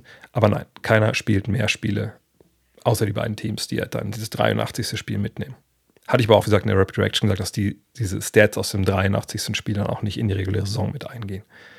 Horst Gärtner, auch mit einer Frage zum In-Season-Tournament. Wäre es da nicht sinnvoller, den Teams einen größeren Anreiz für den Sieg zu geben als Prämien äh, für jeden Star, in für jeden Star irrelevanter Höhe und einen dekorativen Pokal. Beispielsweise einen sicheren Play-in-Platz in der kommenden Saison, ohne dass die Lotteriechancen davon betroffen sind, sonst will das sicher keiner. Oder eine zusätzliche Mid-Level-Exception in der kommenden Offseason, unabhängig von der Salary-Cap-Situation oder ein Upgrade auf Draft-Pick 5 bis 14 das nächste Mal, wenn der Sieger einen Erstrunden-Pick hat und dieser niedriger wäre. Ähm, schwierig. Also fangen wir erstmal an mit, mit der Geschichte, dass die Prämien irrelevant für jeden Star sind. Naja, nicht jeder ist ein Star. Also ich glaube, wenn du für 2,5 Millionen Dollar spielst oder für 5 Millionen Dollar, sind 500.000 obendrauf wahrscheinlich schon ein ziemlicher Anreiz. Ich glaube jetzt auch nicht, dass jeder, der über 15 Millionen verdient, dann sagt, oh, 500.000 reißen mir jetzt hier aber nicht den Arsch auf, weil es sind ja keine extra Spiele. Es sind die, die gleichen Spiele wie sonst auch. Also warum solltest du dann nicht Basketball spielen? Es ist ja dein Job, so diese 82 Spiele zu machen. Und dann im 83. Spiel, wenn es dazu kommt, überhaupt zu sagen, boah, jetzt sind wir im Finale in Las Vegas und irgendwie ist doch relativ heiß und irgendwie, ach, jetzt noch ein 83. Spiel, was kriege ich dafür? Oh, 500.000. Ich glaube nicht, dass jemand so denkt. Wirklich nicht. Ähm, sondern das ist dann schön, nice to have, wenn man das bekommt. Ähm, dass das jetzt irgendwie nicht motiviert. Die, die, Kohle kann eh nicht motivieren. Die Kohle ist, sagt dann der letzte Kicker vielleicht am Ende. Was den sicheren Play-in-Platz angeht, das wäre ja eine absolute Katastrophe. Das würde ja das eigentlich die beste Erfindung letzten Jahre, das Play-in-Tournament torpedieren. Also wie soll man das denn noch machen? Also dann spielt man nur noch, ja, welchen Platz wäre es dann? äh, wäre es 7, 8, 9, 10? Vor allem, wie relevant wäre das denn für Mannschaften, die sich eigentlich unter den Top 4, 5, 6 bewegen? Überhaupt gar nicht relevant. Was machst du dann? Kriegt dann, so ähnlich wie beim Cup hier drüben, kriegt dann der, der Runner-up, also kriegt der Verlierer dann im Pokalfinale dann diesen, diesen Platz, das, das, das, ist ja alles, das macht ja keinen Sinn irgendwie. Also, da, also damit sollte man ja gar nicht anfangen, da jetzt irgendwie mit, mit Platzierungen irgendwie rumzualbern. Das macht ja eigentlich wirklich, wirklich keinen Sinn. Dann blick mal, blick mal im, im, also nicht, es muss nicht mehr der krasseste Fall sein, aber blick mal, ein Team ist meinetwegen äh, Zehnter geworden, hat am Ende Vollgas gegeben, ohne Ende, kriegt dann aber diesen zehnten Platz irgendwie nicht, weil halt der Pokalsieger wie Zwölfter geworden ist. Also da, da kommt man ja in Teufelsküche. Ähm, allerdings kann ich mir mit anderen Sachen, könnte ich mich schon anfreunden. Allerdings nicht mit den, ähm, mit den Draft-Picks so. Ähm, weil auch da wird ja immer irgendwie einer bestraft. Ne? Wenn ich sage, du hast den. Außerdem auch da ist aber auch schwierig. Was ist denn, wenn ich schon den ersten Pick habe oder wenn ich mal wegen den, den, den dritten Pick habe also wo ist der Anreiz da dann da? Gut, solche Teams werden in der Regel schon nicht den Pokal gewinnen, aber wer weiß, irgendwelche Trades oder so. Ähm, von daher, da würde ich eigentlich auch die Finger von lassen. Ähm, was so jetzt, was zumindest die, die, äh, die Lottery angeht. Hätte man darüber nachdenken können, vielleicht der 15. Pick ist immer der Pick des Pokalsiegers. Das fände ich irgendwie ganz cool, ne, wenn man so daran geht. Ähm, Mid-Level Exception finde ich auch gut und wahrscheinlich wäre das sogar irgendwie so das Beste, weil ähm, das wäre so vielleicht das Einzige, was dann auch für die Spieler neben der Kohle, die sie bekommen, irgendwie ein Anreiz wäre, wenn es das wirklich braucht. Weil, wenn ihr euch den Podcast nochmal anhört von, mit, mit Franz und mit, mit Moritz, hat Moritz ganz klar gesagt, es ist scheißegal, wann Orlando dieses Jahr draftet. Wir sind hier, wir spielen hier Basketball. Im Zweifel kommt da jemand rein, der uns den Platz wegnimmt. So, und das mag jetzt so wie eine sehr, ich weiß nicht, egozentrische Sichtweise sein, so werden es manche eigentlich sehen, aber im Endeffekt ist es eine menschliche Sichtweise, eine Sichtweise, die vollkommen nachvollziehbar ist von Arbeitnehmern, die da einen Job haben und wo jemand reinkommt, der dann einen Job wegnimmt. So. Ähm, von daher, wenn man dann sagt, pass auf, äh, eine zusätzliche Mid-Level-Exception, das kann natürlich auch wieder ein Vorteil sein für Spieler, die in dem Team sind und vielleicht sonst nicht auf so eine Ressourcen zugreifen könnten. Aber das ist auch schon sehr, sehr um die Ecke und nach vorne gedacht. Im Endeffekt, wie auch schon in der Rapid Reaction skizziert, ähm, es, es muss sich irgendwie, es muss sich von, von innen speisen im Sinne von, wir spielen ja sowieso die Spiele, jetzt ist Tournament Night, man merkt irgendwie, dass was ich, da ist ein bisschen mehr Hype oder so. Dann kommt man nach Las Vegas an das Wochenende, die Medien sind da, es wird ein bisschen aufgebauscht, das macht Spaß, die Fans gehen ab. Man hat eine gute Zeit an dem Wochenende, hoffentlich nicht zu gut, sonst werden die Spiele vielleicht ein bisschen schlechter und dann hat man halt einen Pokal, den man hochhalten kann. Ähm, das ist, so muss es ungefähr laufen. Und jetzt müssen wir noch mal ein zweites Timeout machen. Kommt kurz zusammen. Ich will euch noch über den Urban Sports Club erzählen. Äh, und ich weiß gar nicht, wie ich den Jungs danken soll und den Mädels dort, weil dank der Mitgliedschaft bin ich jetzt super flexibel. Ich habe den Fitnessloft Braunschweig als mein Go-To-Fitnessstudio identifiziert. Ich war hier schon bei der Thai-Massage, einfach um diesen alten Körper, nachdem er so geschunden wurde im Fitnessstudio, mal wieder auf Vordermann geknetet zu bekommen. Ich werde schauen, jetzt im Urlaub, da rede ich nachher noch drüber, ein bisschen genauer, denke ich, ähm, dass ich auch in Paris mich dann mal wegschleiche und mich mal ein bisschen äh, ans Eisen begebe. Und am Montag werde ich euch dann präsentieren live auf Instagram, wie denn so der Stand ist auf der Straße zum Dank mit 50. Ich werde hier auf den Court gehen und einfach probieren, was so der Stand ist und vielleicht läuft es, vielleicht läuft nicht. Wir werden sehen. Was läuft es auf jeden Fall? Der Urban Sports Club für mich. Ähm, ich bin nicht der Typ, der sich einfach gerne committet so für, eine Sache, aber das Ding ist einfach perfekt für mich. Und ich muss noch mal schauen jetzt, wenn, wenn ich wieder hier bin, da muss ich ja noch mal zur Massage. Ich wollte auch mal so Yoga austesten einfach um so ein bisschen Beweglichkeit noch mal ein bisschen und auch ein paar Core-Geschichten äh, zu stärken. Ey, ich bin einfach ein Riesenfan von der Nummer und, und was da nicht alles drin ist. Von daher, wenn ihr denkt, hey, das hört sich gar nicht so schlecht an, ich habe auch keinen Bock, jede Woche das Gleiche zu machen, urbansportsclub.com und einfach hingehen, checken, ob da was nicht was für euch ist. Es gibt verschiedene Mitgliedschaften, das werdet ihr sehen. Ich habe eine L-Mitgliedschaft, ich kann es nur empfehlen. Und Montag seid dabei, wenn präsentiert vom Urban Sports Club ihr hoffentlich einen Dank von mir seht. Dann zwar mit 49,5, aber gut, 50 bin ich ja aber auch nicht. Marco Kulic fragt, auf welche Teams freust du dich besonders in der neuen Saison, um sie zu sehen und eventuell auch zu kommentieren? Also kommentieren, weiß ich noch nicht. Keine Ahnung, wo nächstes Jahr die NBA-Rechte sind. Äh, keine Ahnung, ob der Sohn mich zurück will, ob man sich da einigt. Das sind ja immer so Geschichten. Äh, aber natürlich, ich äh, freue mich immer auch sehr, ähm, Teams zu kommentieren, die, die ich auch sehr interessant finde, weil man natürlich dann auch, ähm, soll ich das sagen, mal Antworten auf Fragen bekommt. Nicht, ist nicht so, dass ich natürlich mir Teams nicht angucke, wenn ich sie nicht kommentiere, aber das ist dann immer auch in, im Live-Moment irgendwie was Besonderes. Ich weiß gar nicht, wie ich das, äh, wie ich das beschreiben soll. Ähm, aber Teams, auf die ich nächstes Jahr freue. Ich, ich, ich habe mir jetzt mal die Divisions hier aufgerufen. Ich rufe, ich sage mal in jeder Division ein Team, auf das ich mich nächstes Jahr besonders freue. Äh, Atlantic Division, also reden wir über die Celtics, Sixers, Knicks, Nets und Raptors. Ich freue mich äh, vor allem auf die Raptors. Einfach, ich, ich möchte sehen, was Masai Gio damit jetzt macht. Aber vor allem auch, wenn Siakam getradet wird, wenn Anunobi und Barnes eine mehr äh, Verantwortung bekommen. Gerade bei Barnes war letztes Jahr ziemlich Stagnation oder sogar Rückschritte zu sehen. Dennis äh, mit seinem Speed. Da bin ich sehr gespannt. Das, das würde ich, würd ich gerne sehen. Neuer Coach auch. Da, da bin ich gespannt. Bei den anderen weiß ich ungefähr, wie es läuft. Ähm, so sehr ich die Knicks letztes Jahr gefeiert habe, die Raptors, da, da freue ich mich drauf. Central Division, also Bucks, Cavaliers, Bulls, Pacers, Pistons. Mm. Es ist jetzt die Wahl zwischen Pacers und Pistons. Ähm, Pacers, wenn das mit Siakam passiert, ist natürlich wahnsinnig interessant, aber ist noch nicht passiert. Deswegen würde ich wahrscheinlich Pistons sagen. Ich glaube, die Pistons sind jetzt eine Mannschaft, wo ich denke, okay, die nehmen den nächsten Step. Ähm, ich hoffe, dass Cunningham einfach mal jetzt ein Jahr lang wirklich gesund bleibt und dann wäre das für mich die interessanteste Mannschaft der Central Division. Southeast, Miami, Atlanta, Washington, Orlando und Charlotte. Orlando, einfach den nächsten Step will ich sehen. Äh, Banquero, Wagner, Moritz ist weiter mit dabei, Franz. Äh, Fultz das ganze Jahr hoffentlich fit. Ich glaube, die können nächstes Jahr wirklich einen Sprung machen. Im letzten Jahr 34 Spiele gewonnen, würde mich wundern, wenn es so bei 41, 42 Spielen landet. Im Westen, die Northwest Division, Nuggets, Timberwolves, Thunder, Jazz und Trailblazers. Thunder. Chad Holmgren dazu, letztes Jahr schon wahnsinnig gut. Ähm, ne, SGA, Jalen Williams, Josh Giddy, das sind einfach viele Jungs, die noch den nächsten Step machen. Äh, von daher Thunder auf jeden Fall. Pacific, also Kings, Suns, Clippers, Warriors, Lakers. Äh, Kings. Kings vergangenes Jahr, Wahnsinn, äh, was da passiert ist. Die Playoff-Serie gegen Golden State. War das vielleicht die beste Playoff-Serie der ganzen Playoffs letztes Jahr, oder vergangene Saison? Ich glaube, da kann man durchaus für stimmen. Möchte aber sehen, ob die 50 Spiele gewinnen. Uh, Vesenkov bin ich schon, was der macht in der NBA. Von daher eigentlich relativ klar die Kings. Natürlich bei den Suns mich auch wissen, wie das funktioniert, aber Kings. Spielen geilen Basketball. Feiere ich. Muss ich eigentlich sagen, feiere ich Todes? Wahrscheinlich, ne? Egal. Southwest Division. Grizzlies, Pelicans, Mavs, Rockets und Spurs. Ja gut, das ist auch klar. Spurs. Wenn man mal haben wir zwei Spiele Summer League gesehen. Ein Spiel war, äh, ein Spiel war, uh. Ähm, von daher, da möchte ich natürlich ihn zum Ligabetrieb sehen, äh, allabendlich, gucken, wie er auch wächst.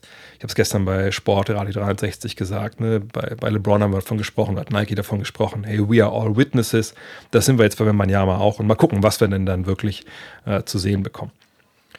Linus fragt, wie verdienen eigentlich Shams und Vogue ihr Geld und von wem werden sie dafür bezahlt, News zu teilen? Bei einer Screentime von teilweise 19 Stunden müssen sie ja das hauptberuflich machen ja, ähm, und ich, ich, ich, weiß jetzt nicht, wie alt Linus ist und, und, und, und wie weit er schon dabei ist. Ähm, also es ist so, das sind beides Journalisten. Ne? Ähm, wenn man auf deren Accounts guckt, dann sieht man ja auch, dass hier nicht nur tweeten. Also ne, Adrian Wojnarowski hat einen Vertrag mit ESPN, genau wie ähm, Shams Charania einen Vertrag mit TheAthletic.com hat. Das sind beides Millionäre, die kriegen Millionen von Dollar für das, was sie machen. Äh, und natürlich ist ihr großes Fund, dass sie eben wahnsinnig gut vernetzt sind und eben News von Trades, Free Agency Entscheidungen, bla, bla, bla, mit als erste durchgesteckt bekommen. So. Von daher klar, die machen das hauptberuflich. Du sagst, das sind Millionäre. Das sind die größten Player, die wir derzeit haben.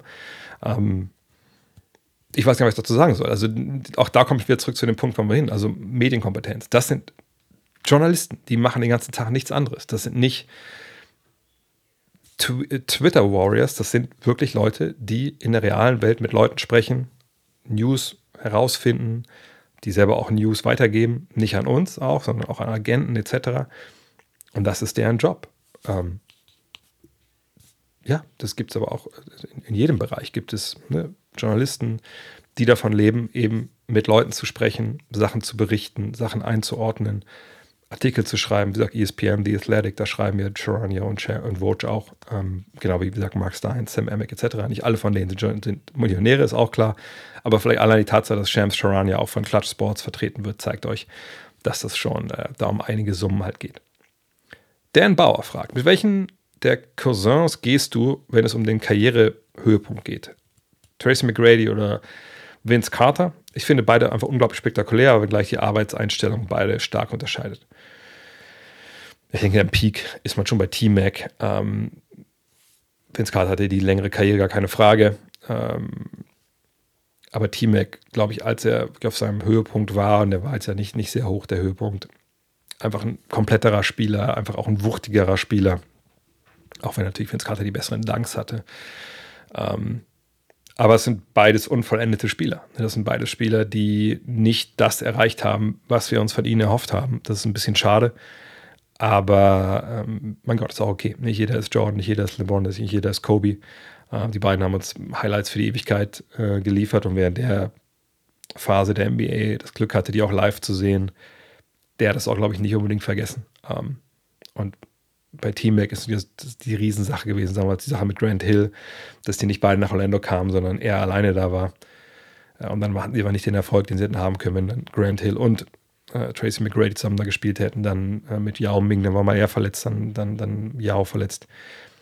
Und Vinsanity, ja, leider auch nie so richtig einen Coaster gehabt in Toronto und danach zu den Nets und so. Hat sich ein bisschen auch verscherzt, glaube ich, mit den Fans. Das sind, glaube ich, nicht, weiß ich. Ähm, aber natürlich ein wahnsinnig toller Typ, der dann einfach vor Love of the Game noch lange dabei war. Aber sagt beide nie, nie den Olympia klommen, leider. Mhm. Durek Lewis fragt: Wie hast du die Karriere von Dwight Howard in der NBA gesehen? Einer der athletischsten Typen ever, vergeudet seine Prime, indem er alles nicht zu ernst nahm. Warum gab es keinen Coach, der ihm die Leviten las? Genug Coach hatte er. Äh, vielleicht erst zu, zum ersten Teil ja, ich meine, wir hatten ja quasi das Glück mit der Five damals auch seine Karriere im Endeffekt komplett zu begleiten. Und ich kann mich erinnern, dass, dass ähm, Jan und ich beim All-Star Weekend waren. Ich glaube, es war Las Vegas oder so. Und da hatte Jan ihn auch so ein bisschen ne, vor dieser, in dieser Interviewstunde dann vor der Flinte. Und da hat er ein paar Sachen gesagt, die im Nachhinein einfach sich wahnsinnig komisch anhören. Also im Sinne von, ich, also ein Zitat war so, ich möchte, dass das Kreuz, an dem Jesus gestorben ist, irgendwie, das möchte ich in der NBA etablieren. Ich möchte, dass das Teil des NBA-Logos wird, weil er einfach mega gläubig war wohl und, und so in die NBA kam, so als Christ und das wollte er etablieren. Dann irgendwie nach dem Motto, ähm, weil damals die Vergleiche gab mit Chris Bosch, ja, also mein Wurf von der Freiwurflinie, der wird bald meine größte Waffe sein. Sowas. Und man heute denkt so, what? Bitte was? Wer hat das gesagt? Dwight Howard, das kann ja gar nicht sein. Hatte aber damals. So. Ähm, heute wissen wir, das war viel Blödsinn dabei. Ähm, dann weiß ich noch, dass ich auch mal beim All-Star-Game mit ihm ne, da saß und dann hatte ich das Glück, manchmal sitzt man ja da mit irgendwelchen Leuten, die irgendeine Scheiße fragen, wie vom Frühstücksfernsehen oder so, oder aus dem lokalen Sinne, hast du heute Morgen gegessen, bla, bla, so ein Blödsinn. Aber da war ich ja mit, mit einem Kollegen aus Europa, ich glaube sogar mit dem David Caro, und der hat dann gefragt, ey, was wäre denn deine Top 5 gerade Internationals in der NBA? Naja, und das war dann so ein bisschen schwierig, weil er zum Beispiel ähm, ich glaube, Tony Parker nicht auf dem Schirm hatte, dass der halt äh, Franzose ist. Wer hat er noch nicht auf dem Schirm gehabt? Ich glaube, er hat sogar Dirk nicht wirklich auf dem Schirm gehabt. Also wie ganz, ganz komisch. Dann hat man so ein bisschen gemerkt. Also so richtig viel scheint er sich damit da jetzt nicht auseinanderzusetzen. Ähm, naja, und dann gibt es andere Geschichten, die Sache mit Stan Van Gundy damals. Ne? Also, der hat sich schon mit vielen, vielen Leuten verscherzt. Deswegen ist er auch nicht auf der Top 75-Liste aufgetaucht. Da bin ich mir ziemlich sicher. Aber ja, einer der besten athletischen Big Men, die wir hatten in der Geschichte der NBA. Wahnsinnig kranker Verteidiger. Äh, wenn ihr die Highlights sich anguckt, die gibt es ja durchaus bei YouTube. Das war eine, eine Macht. Ne? Also Shotblocker, das war schon, war schon krank. Hat die Finals erreicht damals mit Orlando gegen die Lakers. War auch eine knappere Serie, als man vielleicht so Erinnerung hat. Aber ja, er hat es nie wirklich so hundertprozentig ernst genommen, wenn ihr euch die Anekdoten anguckt, mit, mit Kobe zum Beispiel oder auch vom äh, Redeem-Team da haben ihm die Leute das einfach echt übel genommen, dass er einfach, ich habe das damals erlebt, ich war beim Redeem-Team Training und ne, das war so ein Medientraining, gut, dann zeigt man sich ja eigentlich auch ein bisschen von der, ich will nicht sagen von der guten Seite, aber man, man zeigt sich professionell etc. Und da haben die zum Aufwärmen so Übungen gemacht, kennt ihr auch, so Achterlauf oder dann 3 gegen 0 hin, 2 gegen 1 zurück und so. Hatten ihre Trainingsshirts an. Außer Dwight Howard, der hat sein Trainingsshirt, hat er sich um den Hals gelegt wie so ein Cape, wie im Superman und ist dann auch so ein bisschen sehr, sehr lax durch diese Übung gelaufen. Ich denke damals Mike Krzyzewski, der Coach, hat das auch nicht so ganz locker gesehen. Ähm, naja, aber gut. Aber gab es jetzt keine Coaches, die ihm die Leviten gelesen haben? Auch das ist eigentlich so eine, sag ich mal, so eine Feststellung, die nicht zulässig ist. Ich denke, er hat eine ganze Menge Coaches gehabt, die ihm gesagt haben: Alter, was du da machst, ist scheiße. Der hat einfach nur nicht zugehört. Und was willst du als Trainer noch großartig machen? Ne? Ähm, auf der anderen Seite sieht man in seiner Karriere ja auch, dass dann irgendwann auch, ne, das, das war, er war jetzt ja kein Alltimer, der nur bei einem Team war oder so, sondern er wurde weitergereicht und das sind dann auch einfach so Gründe dafür oft, dass einer irgendwie nicht wirklich coachable ist oder Sachen nicht wirklich ernst sind und kein, kein Gewinner ist. Und das kann man, glaube ich, sagen, dass Dwight Howard kein Gewinner ist. So, ähm, also er hat genug Coaches gehabt, die ihm gesagt haben, Alter, so geht's nicht, er hat nur nicht zugehört. Und das kann passieren, das weiß man halt nicht. Ähm, in dem Fall war es leider so. Äh, von daher, ja, eine Menge vergoldetes Talent. Aber auch jemand, der zumindest mal in den Finals war äh, und Defensive Player of the Year war, etc. Nur hätte viel mehr daraus werden können, das stimmt. Chris Meyer fragt: Ich habe eben Hall of Game Moses Malone gehört. Oh, vielen, vielen Dank für deinen Support. Wie immer klasse Arbeit. Frage dazu: Wer war der bessere Malone, Moses oder Karl? Ich würde mich da relativ klar, und es geht jetzt nur um Basketball, auf die Seite von Moses Malone schlagen. Denn Karl Malone hat, ja, ehrlich gesagt, also nie wirklich dominiert. Ne? Wahnsinnig langlebiger Spieler, krasser Scorer, zweimal Finals gespielt mit den, mit den Jazz als, also als einer der zwei besten Spieler eines Teams, natürlich auch mit den Lakers, aber das nehme ich mal mit raus hier. Aber oft auch in den Finals oder in den Playoffs dann in gewissen entscheidenden Momenten nicht immer performt. Moses Malone war aber einfach, ne, sagt der beste Offensiv-Rebound aller Zeiten. Dreifache MVP. Ne, ähm, man kann so seine Qualität gar nicht richtig in Worte fassen. Das haben wir, glaube ich, auch in der, in der Folge ähm, gesagt, dass, ähm, naja, ne, das, die Highlights von dem sind eben nicht so, dass er jetzt irgendwie, keine Ahnung, durch die Beine dribbelt fünfmal oder Dreier nimmt oder irgendwie Power Dunks über Leute. Das kam eben, kam total über die Arbeit, über diese Wucht. Aber der hat halt so krass Winning Basketball gespielt. Und das würde ich bei Malone jetzt nicht in Abrede stellen, dass er es überhaupt gemacht hat, aber eben nicht auf diesem Niveau. Und ähm, wie gesagt, dreimal MVP, da sind wir schon auf dem Level, Alter. Und das war jetzt auch nicht zu einer Zeit, wo Hinz und Kunz in der NBA gespielt haben und man nicht wusste, wen man sonst wählen sollte, sondern das war schon in der Zeit, da waren aber ein paar ganz krasse Kollegen unterwegs. Von daher wäre ich ganz klar bei Moses Malone. Aber gerne die Folge dazu anhören bei, bei steady.com slash Hall of Game. Ähm, ich glaube, das ist der, ihr werdet es finden. Ähm, das ist auf jeden Fall eine geile Folge geworden, ja. Dennis Eifert fragt, bei welchem Spieler denkst du heute, hätte ich den mal in einem anderen System oder einer anderen Zeit gesehen? Was hätte der für Zahlen auflegen können? Als Beispiel eine Spurs-Mannschaft, die ganz auf Tony Parker ausgerichtet wäre. Was hätte zum Beispiel eine Ego-Version von LeBron James in Scoring bringen können oder ein Steve Nash, der 10 Dreier nimmt? Ja, das sind alles gute Beispiele. Aber wenn ich an sowas denke, denke ich meistens auch, ehrlich gesagt, an diese, diese, diese Frage, die wir oft am Ende haben von Hall of Game. Ähm, war dieser Spieler, über den wir gerade besprochen haben, war der in der richtigen Ära, hätte man ihn früher oder später gerne gesehen.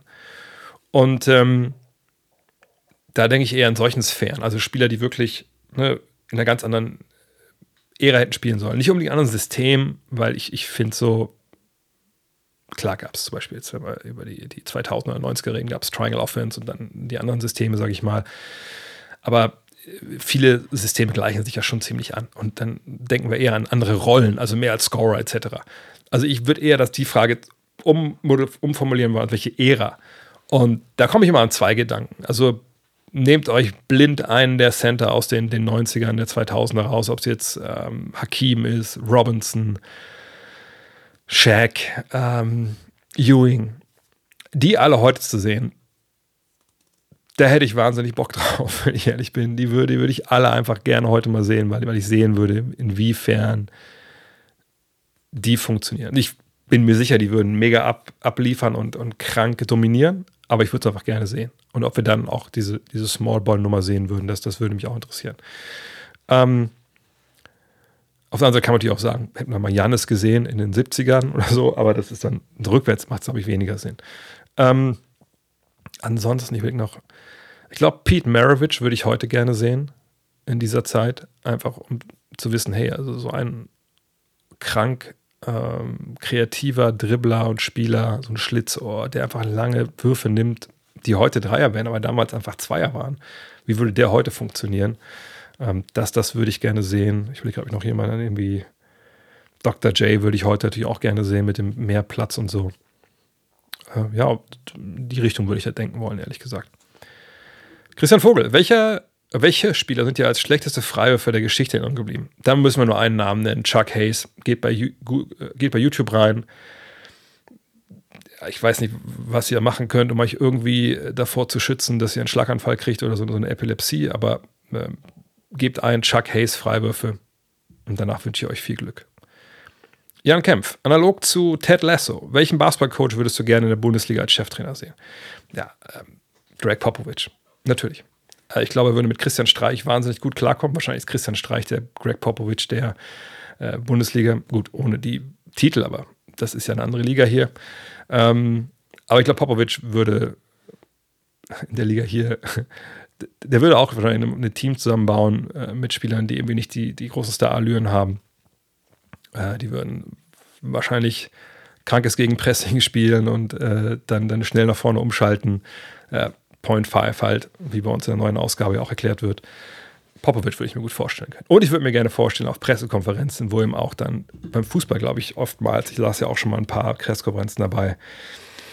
Ich sag mal so, da werden dann stellenweise nochmal Fragen gestellt, glaube ich, die das Niveau von NBA-Pressekonferenzen stellenweise noch, noch arg unterlaufen.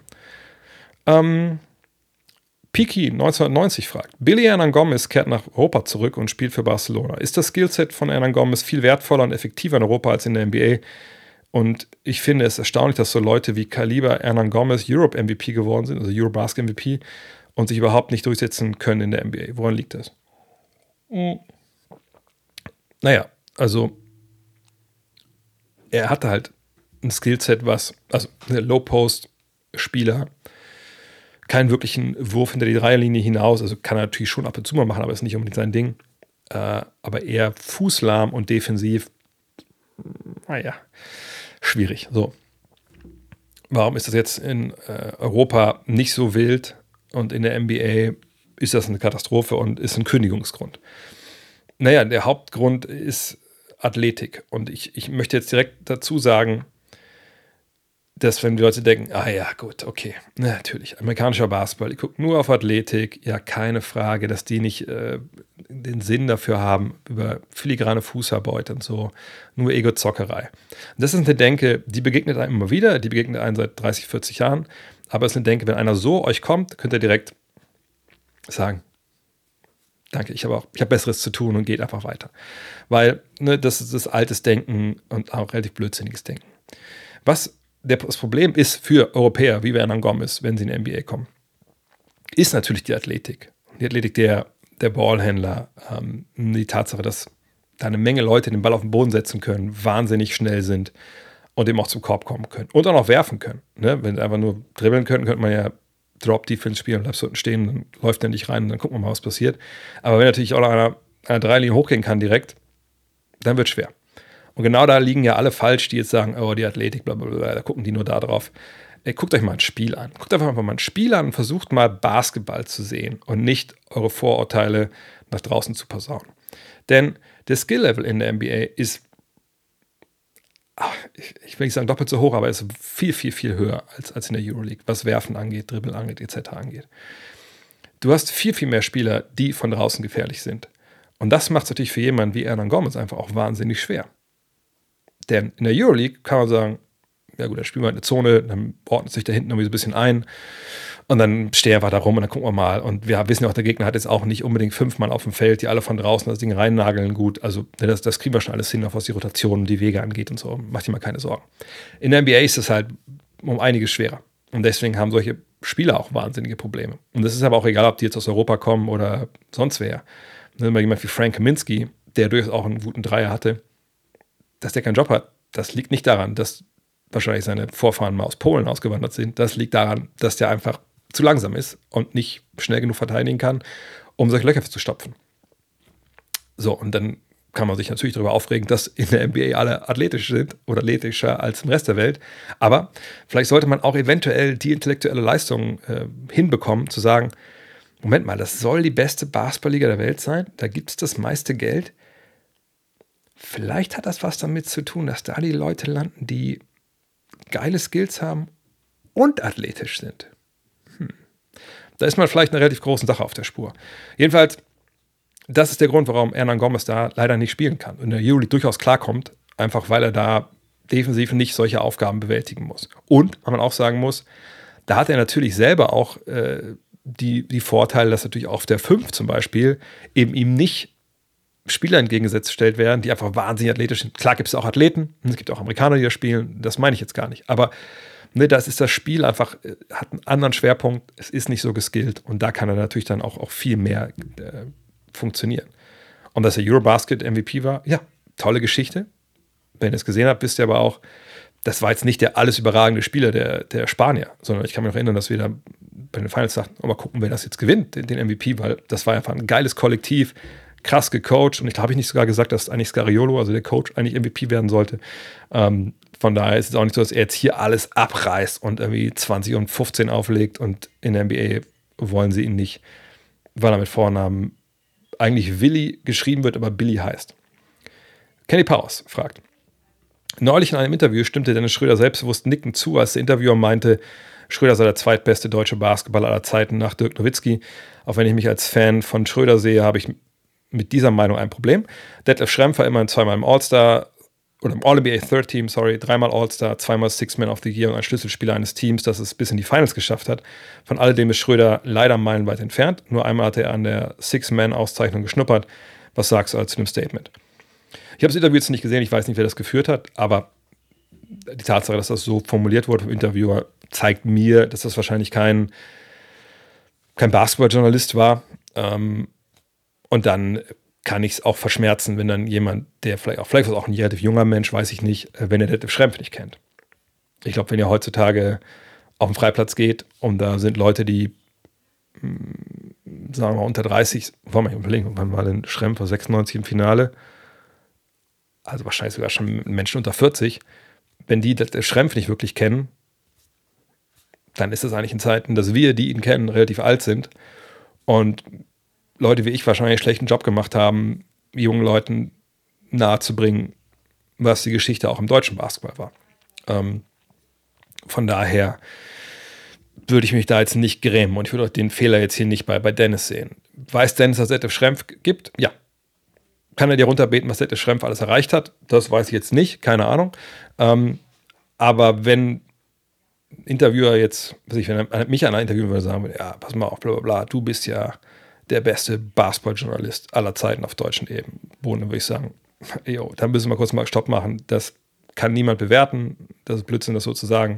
Ich mache das wahrscheinlich jetzt in einer Ära, wo viele Leute mir zugucken können, eben, ne, oder zuhören können, die bei vielen, vielen Wegen, die es früher nicht gab. Und deswegen, vielleicht kennen mich jetzt mehr Leute, als das vielleicht früher bei, bei Roppe Schmitz oder, oder ähm, anderen äh, der Fall war.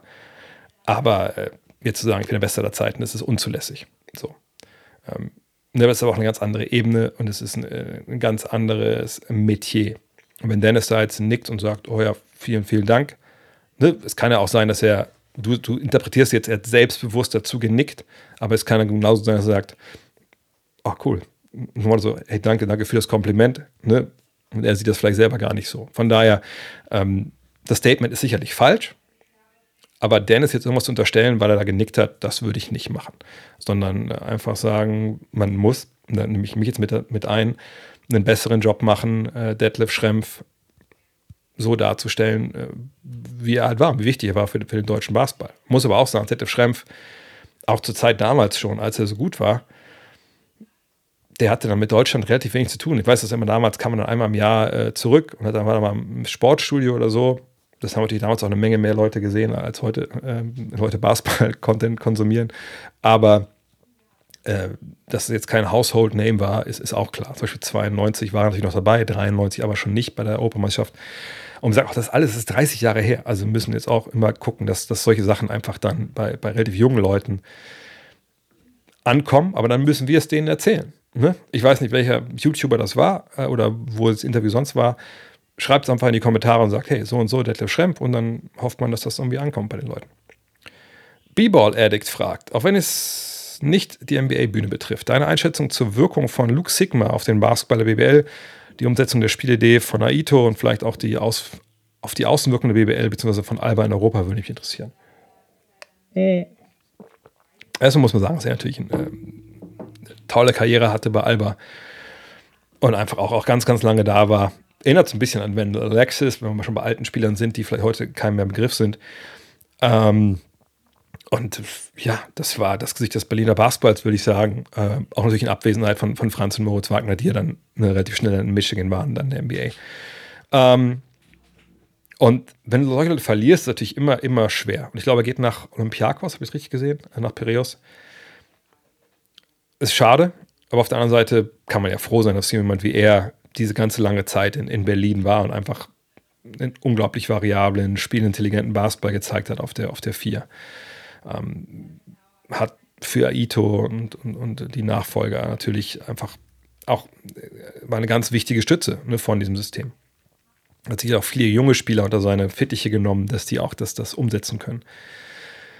Aber ob das eine Außenwirkung der BBL oder von Alban Europa an ihm da jetzt großartig festgemacht wurde, weiß ich nicht. Natürlich kann es gut sein, dass andere Amerikaner gefragt haben, Alter, du bist schon Ewigkeiten da, ey, wie, wie, ist das ein geiler Club oder so? Das kann natürlich sein. Aber dass jetzt, weiß ich nicht, Fans in Belgrad sagen, boah, Alba Berlin, da denke ich jetzt aber mehr von, weil Luke Sigma war eine ganze Weile da. Weiß ich nicht, kann ich, kann ich schwer beurteilen. Würde ich jetzt eher, eher, eher nicht so sehen. Aber natürlich, wenn du so einen Spieler hast über Jahre und der bei dir abliefert, dann sagt das eventuell so in den Basketballerkreisen an sich, Agenten, äh, ne, General Manager und so, vielleicht eine Menge aus, wie gut, wie, wie gut dein, oder wie gut, wie clever, wie, wie nachhaltig dein Programm halt arbeitet. Aber wie gesagt, ich, ich, ich glaube jetzt nicht, wenn du auf den Freiplatz in Athen gehst oder äh, in Barcelona, dass die Leute, also wenn die mit einem äh, FC Barcelona Trikot rumlaufen oder mit einem Panathinaikos Jersey, wenn du jetzt fragst, ey, Luke Sigma, wo hat eigentlich letzten Jahre gespielt, dass die sofort wissen, der war bei Alba Berlin. Kommen wir zum Punkt Sonstiges. Äh, Matthias Schusi fragt, wann kommt der Premium-Podcast mit Dean? Der kommt am Sonntag, haben wir jetzt, glaube ich, gesagt. Äh, ich will jetzt hier auch nicht zu viel aus Deans Leben äh, erzählen, aber vielleicht erzählt er Sonntag selbst. Er hat jetzt einen, einen richtigen Job. Das hat ihn erstmal ziemlich unter, unter Strom gesetzt. Äh, von daher ging es unter Woche jetzt relativ wenig. Ähm, ich hatte dann, auch, hatte dann auch viel so zu tun äh, mit auch mal Kind krank und, und Premium-Podcast aufgenommen in Berlin und so. Also von daher, äh, das kommt hoffentlich am Sonntag, also vor meinem Urlaub noch. Äh, könnt euch darauf freuen. Sicherlich wird es keine drei, vier Stunden. Sagt, der Mann ist momentan sehr eingespannt. Ähm, ich werde sicherlich auch Sachen packen müssen am Sonntag, aber Sonntag ist das geplant, dass wir die Free Agency nochmal anschauen und gucken, was da eigentlich jetzt genau gelaufen. Pascal Schiebenes fragt, welchen Rat würdest du einem Jugendspieler geben, der nächste Saison bei den Herren endlich angreifen will? Da die Pioniere alle den Podcast hören, kann ich mir die Ansage im nächsten Training dann sparen. Äh, viel Spaß im Urlaub, Bier oder Wein. Ähm, vielleicht erst kurz zur letzten Frage, Bier oder Wein. Also jetzt ich meins im Urlaub. Ähm, so bin ich ja relativ clean unterwegs. Ich habe dieses Jahr unglaublich wenig Bier getrunken, wahrscheinlich so wenig wie noch nie. Möchte ich auch ein bisschen so halten. Äh, Wein habe ich aber auch nicht so wirklich viel. Aber momentan wäre ich aber eher für, für Wein zu haben. Schönen Weißwein. Äh, sicherlich wird das auch im Urlaub passieren. Aber im Urlaub, äh, wer ein bisschen auskennt, Bretagne ist ja auch so Cidreland. Da habe ich auch äh, über meinen Schwiegervater äh, ja, den, äh, den Geschmack, auf mir Geschmack gekommen. Von daher, da werde ich wahrscheinlich eher Richtung Cidre gehen. Und äh, was jetzt so die ersten Herren oder die Herren angeht, ich glaube, als Youngster ist immer wichtig, ähm, mit Respekt äh, in, in, so ein Herrenumfeld zu kommen, äh, um zu wissen, okay, äh, das sind ältere Spieler, die, die wissen wahrscheinlich ein bisschen mehr als ich über die ganze Nummer. Da gibt es eine gewisse Eigendynamik. Und ich weiß nicht, Pascal, wie dein, äh, dein Stand ist äh, oder deine Skills sind, ob du da jetzt reinkommst als einer, der sagt, ja, Freunde, ich war ein ziemlich geiler Jugendspieler, jetzt wäre gut, wenn ich den Ball ein bisschen bekomme. Ähm, oder ob du jemand bist, der einfach jetzt zu alt ist und oben reinrutscht und guckst, dass du dir da einen Platz in der Rotation erkämpfst. Also so kranke Demut ist immer falsch. Äh, man sollte aber immer erstmal vielleicht ein bisschen Abstand nehmen, gucken, wie läuft das, ähm, seine Spots halt versuchen zu nehmen. Viel abschlagen, äh, auch wenn man Fehler macht, zu sagen, hey, my bad, my Fehler. Bla, viel reden, dass auch die Veterans merken, okay, also A, der meint es ernst, B, wir haben was, also wir haben was von als Mannschaft, wenn der spielt und da gehört dazu. Und vielleicht mal eine Kiste Bier mitbringen, dann glaube ich, dann läuft das schon. Also Einstandskiste ich denke, da hat sich nichts geändert. Das ist ja eigentlich Pflicht. So. Allerdings, wenn jetzt irgendwelche Veterans auf irgendeine Idee kommen und Motto so, hier, Alter, das gab es bei uns in der Jugend. Alle in die Dusche, Licht aus, zwei Bälle und man ballert die Bälle im Dunkeln durch die Dusche. Das würde ich nicht mitmachen. Und irgendwelche so Rookie-Hazing-Nummern ähm, finde ich auch mittlerweile eigentlich ein bisschen, bisschen überholt. Monty Esa fragt, wo geht's denn hin? In Urlaub. Ja, also ich, es geht in die Bretagne äh, an, die, an die Atlantikküste einmal quer durch. Lorient sage ich immer so, weil das ist so die Gegend, wo meine Stiefschwiegermutter aufgewachsen ist. Und ähm, ja, dieses Jahr ist ein bisschen besonders. Also ich habe es, glaube ich, gar nicht erzählt. Mein Schwiegervater ist vor zwei Wochen gestorben. Ähm, das ist ja der, der, also so der, der dann quasi, der war ja auch mal mit dabei natürlich. Ähm, und deswegen wird das jetzt, glaube ich, eine, eine, relativ schwierige Nummer, weil die ganze Familie sich zum ersten Mal jetzt sieht, seit das passiert ist. Ähm, das hat mich in den letzten Wochen auch so ein bisschen aus der Bahn geworfen. Ähm, aber ja, das, äh, geht in die Bretagne. Da waren wir in den letzten Jahren auch schon öfter. Wir haben dann ein, ein relativ großes Haus, weil das wie zwölf Leute sind dann ähm, die dann zusammenkommen, Kids sind dabei. Äh, es wird schon Spaß machen und für mich ist immer irgendwie cool, diesen, diesen den Weg da auch hin. Also wir fliegen da jetzt nicht hin oder sowas, sondern wir fahren mit unserem E-Auto auch dann ne, ganz easy dann los. Ähm, haben wir die Pausen natürlich dann auch drin, äh, versuchen jeden Tag so drei, vier Stunden zu fahren und dann haben wir schon eine gewisse Strecke, so Fécamp, wenn das was sagt. Äh, da werden wir die erste Nacht, also erst wenn wir nach Köln fahren, da ein paar Leute sehen, dann Fécamp, da übernachten, dann werden wir nach Saint-Malo, wenn das was sage, wenn ihr mal in der Richtung seid, also Saint-Malo ist einfach unfassbar äh, geile Stadt, geiler Strand, Sonnenuntergänge. Kann ich total empfehlen. Ähm, dann geht es von Semelo runter, äh, da wo wir dann auch sind, an der Atlantikküste. Das ist so Quimper, ähm, Poldu, so die, die Ecke da unten. Ähm, und dann wird es zurückgehen über, über Brest. Da gibt es das Oceanopolis, also ein wahnsinnig tolles Aquarium. Unsere Kleine ist ja sehr, sehr äh, interessiert dran. Also wahrscheinlich gibt es dann nach den Ferien auch einen Kampffisch, den sie haben möchte. Also wer da Tipps hat, gerne durchstecken. Ähm, und dann wären wir über, über Brest nochmal nach Dinar, das ist quasi gegenüber in der Bucht von, ähm, von, äh, von Saint-Malo. Da haben wir noch ein Hotel für meine Frau, die dann Geburtstag habe ich da ihr gegönnt. Ähm, da haben wir dann zwei Nächte und dann geht es über Paris. Dann wird dieses Jahr auch ein bisschen länger, damit ich auch ein bisschen was basketballerischer, ein bisschen vielleicht mal was Sachen gucken kann. Ähm, ja, geht es dann locker über Köln dann zurück. Äh, das ist so der Plan, so, so drei Wochen soll das dauern freue ich mich total drauf. Und wie gesagt, da wird der Laden auch, auch, auch dicht gemacht. T.R. fragt, und das letzte Frage für heute, wie entspannt ein Dre Vogt im Sommer von den Strapazen seines Sportjournalistenlebens ohne seinen Fortschritt für Dank mit 50 zu verlieren. Ja, da kann ich doch mal Kollegen Nils danken, der hatte mir dieses Plyometrics, ähm, diesen Trainingsplan geschickt. Und das ist jetzt mein Plan. Da, brauche ich ja auch ehrlich gesagt nicht so viele Sachen für. Ähm, sicherlich bräuchte ich vielleicht so eine Box, aber da findet man irgendwo auch irgendwelche Poller, so man drauf springen kann. Ähm, das wird gemacht werden. Ich werde meinen TRX mitnehmen, also dieses, diesen Schlingentrainer. Ähm, ich wollte sogar gucken, ob ich vielleicht sogar, wenn wir in Paris sind, mich mal wieder mit dem Urban Sports Club Abo da reinschleiche äh, und da ein bisschen trainiere. Ähm, aber die Idee ist schon zu sagen, okay, ich halte irgendwie auch meinen Intervallfasten halbwegs durch. Was nicht leicht ist natürlich, wenn ihr schon in Frankreich wart, was Essen angeht, auch gerade so mit Brot und sowas. Aber es wird wahrscheinlich darüber auch hinauslaufen, ähm, mit körperlicher Aktivität, auch viel im Wasser äh, Stand-Up Paddleboard haben wir dabei, äh, unsere Kleine ist eine Wasserratte, da eben Sachen auszugleichen, die dann vielleicht, äh, sag ich mal, so ernährungstechnisch ein bisschen über die Stränge hinausschlagen.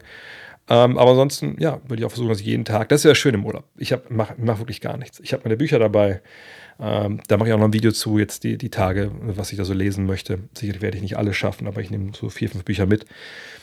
Äh, ich habe Bücher dabei. Ne? Das Schöne ist ja, wenn andere Kinder mit dabei sind im Ferienhaus und so, dann spielen die von alleine, also unsere Kleine mit denen.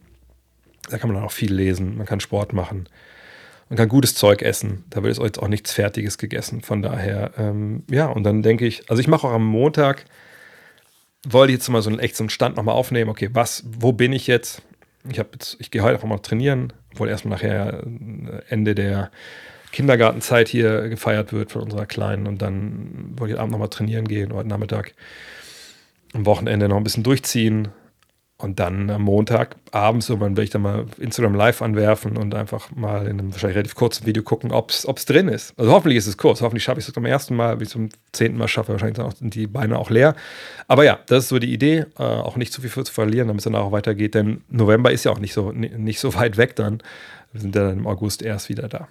Ja, in diesem Sinne. Ansonsten, ich würde euch noch freuen auf ein paar Leckerlis. Wobei nicht bei allen feststeht, ob es funktioniert. Also was feststeht, ich war bei Donny O'Sullivan in Berlin. Ähm, danke nochmal an Alba Berlin, die es möglich gemacht haben, dass wir uns da hinsetzen konnten in den, äh, in den Besprechungsraum. Da haben wir einen Podcast aufgenommen, so, den gibt es auch frei für alle. Ähm, alles Mögliche, warum er Basketball-Fan ist, äh, bisschen Twitch, Medien Inside Talk, generell. Er hat mir ein paar Fragen zum Basketball gestellt. Das war ein ganz cooles Gespräch. Das haue ich halt für alle raus. Ähm, dann gibt es den Podcast mit Dean, gibt es den Fake, Trade Podcast, den schiebe ich schon zu lange vor mir her. Und dann gibt es eventuell morgen noch eine Überraschung, aber ich weiß nicht, ob es klappt. Das wurde mir zugesichert, aber manchmal eine Termine überschneiden sich. Also ich stehe bei Fuß, ich hoffe, das klappt morgen. Ähm, ja, und wenn ihr auch mitbekommen habt, dass ich dieser, den Pod mit, mit Jan Gustafsson machen wollte, der hat leider nicht funktioniert. Erst hat er musste er absagen, dann musste ich absagen. Und jetzt kriegen wir es nicht mehr hin. Ähm, ja, und es gibt noch bei Hall of Game, da haben wir jetzt noch Malone abgemischt. Da gibt es am Montag, mache ich noch Isaiah Thomas fertig, dann habt ihr den auch. Und das Video zum Thema, diese Bücher lese ich und, und kann ich empfehlen. Also ich lese sie erst noch, von daher kann ich sie nicht wirklich jetzt gerade schon empfehlen, aber das werde ich zumindest tun. Von daher ist noch einiges bis zum Dienstag. Und dann würde ich sagen, hören wir uns ganz bald wieder. Ciao.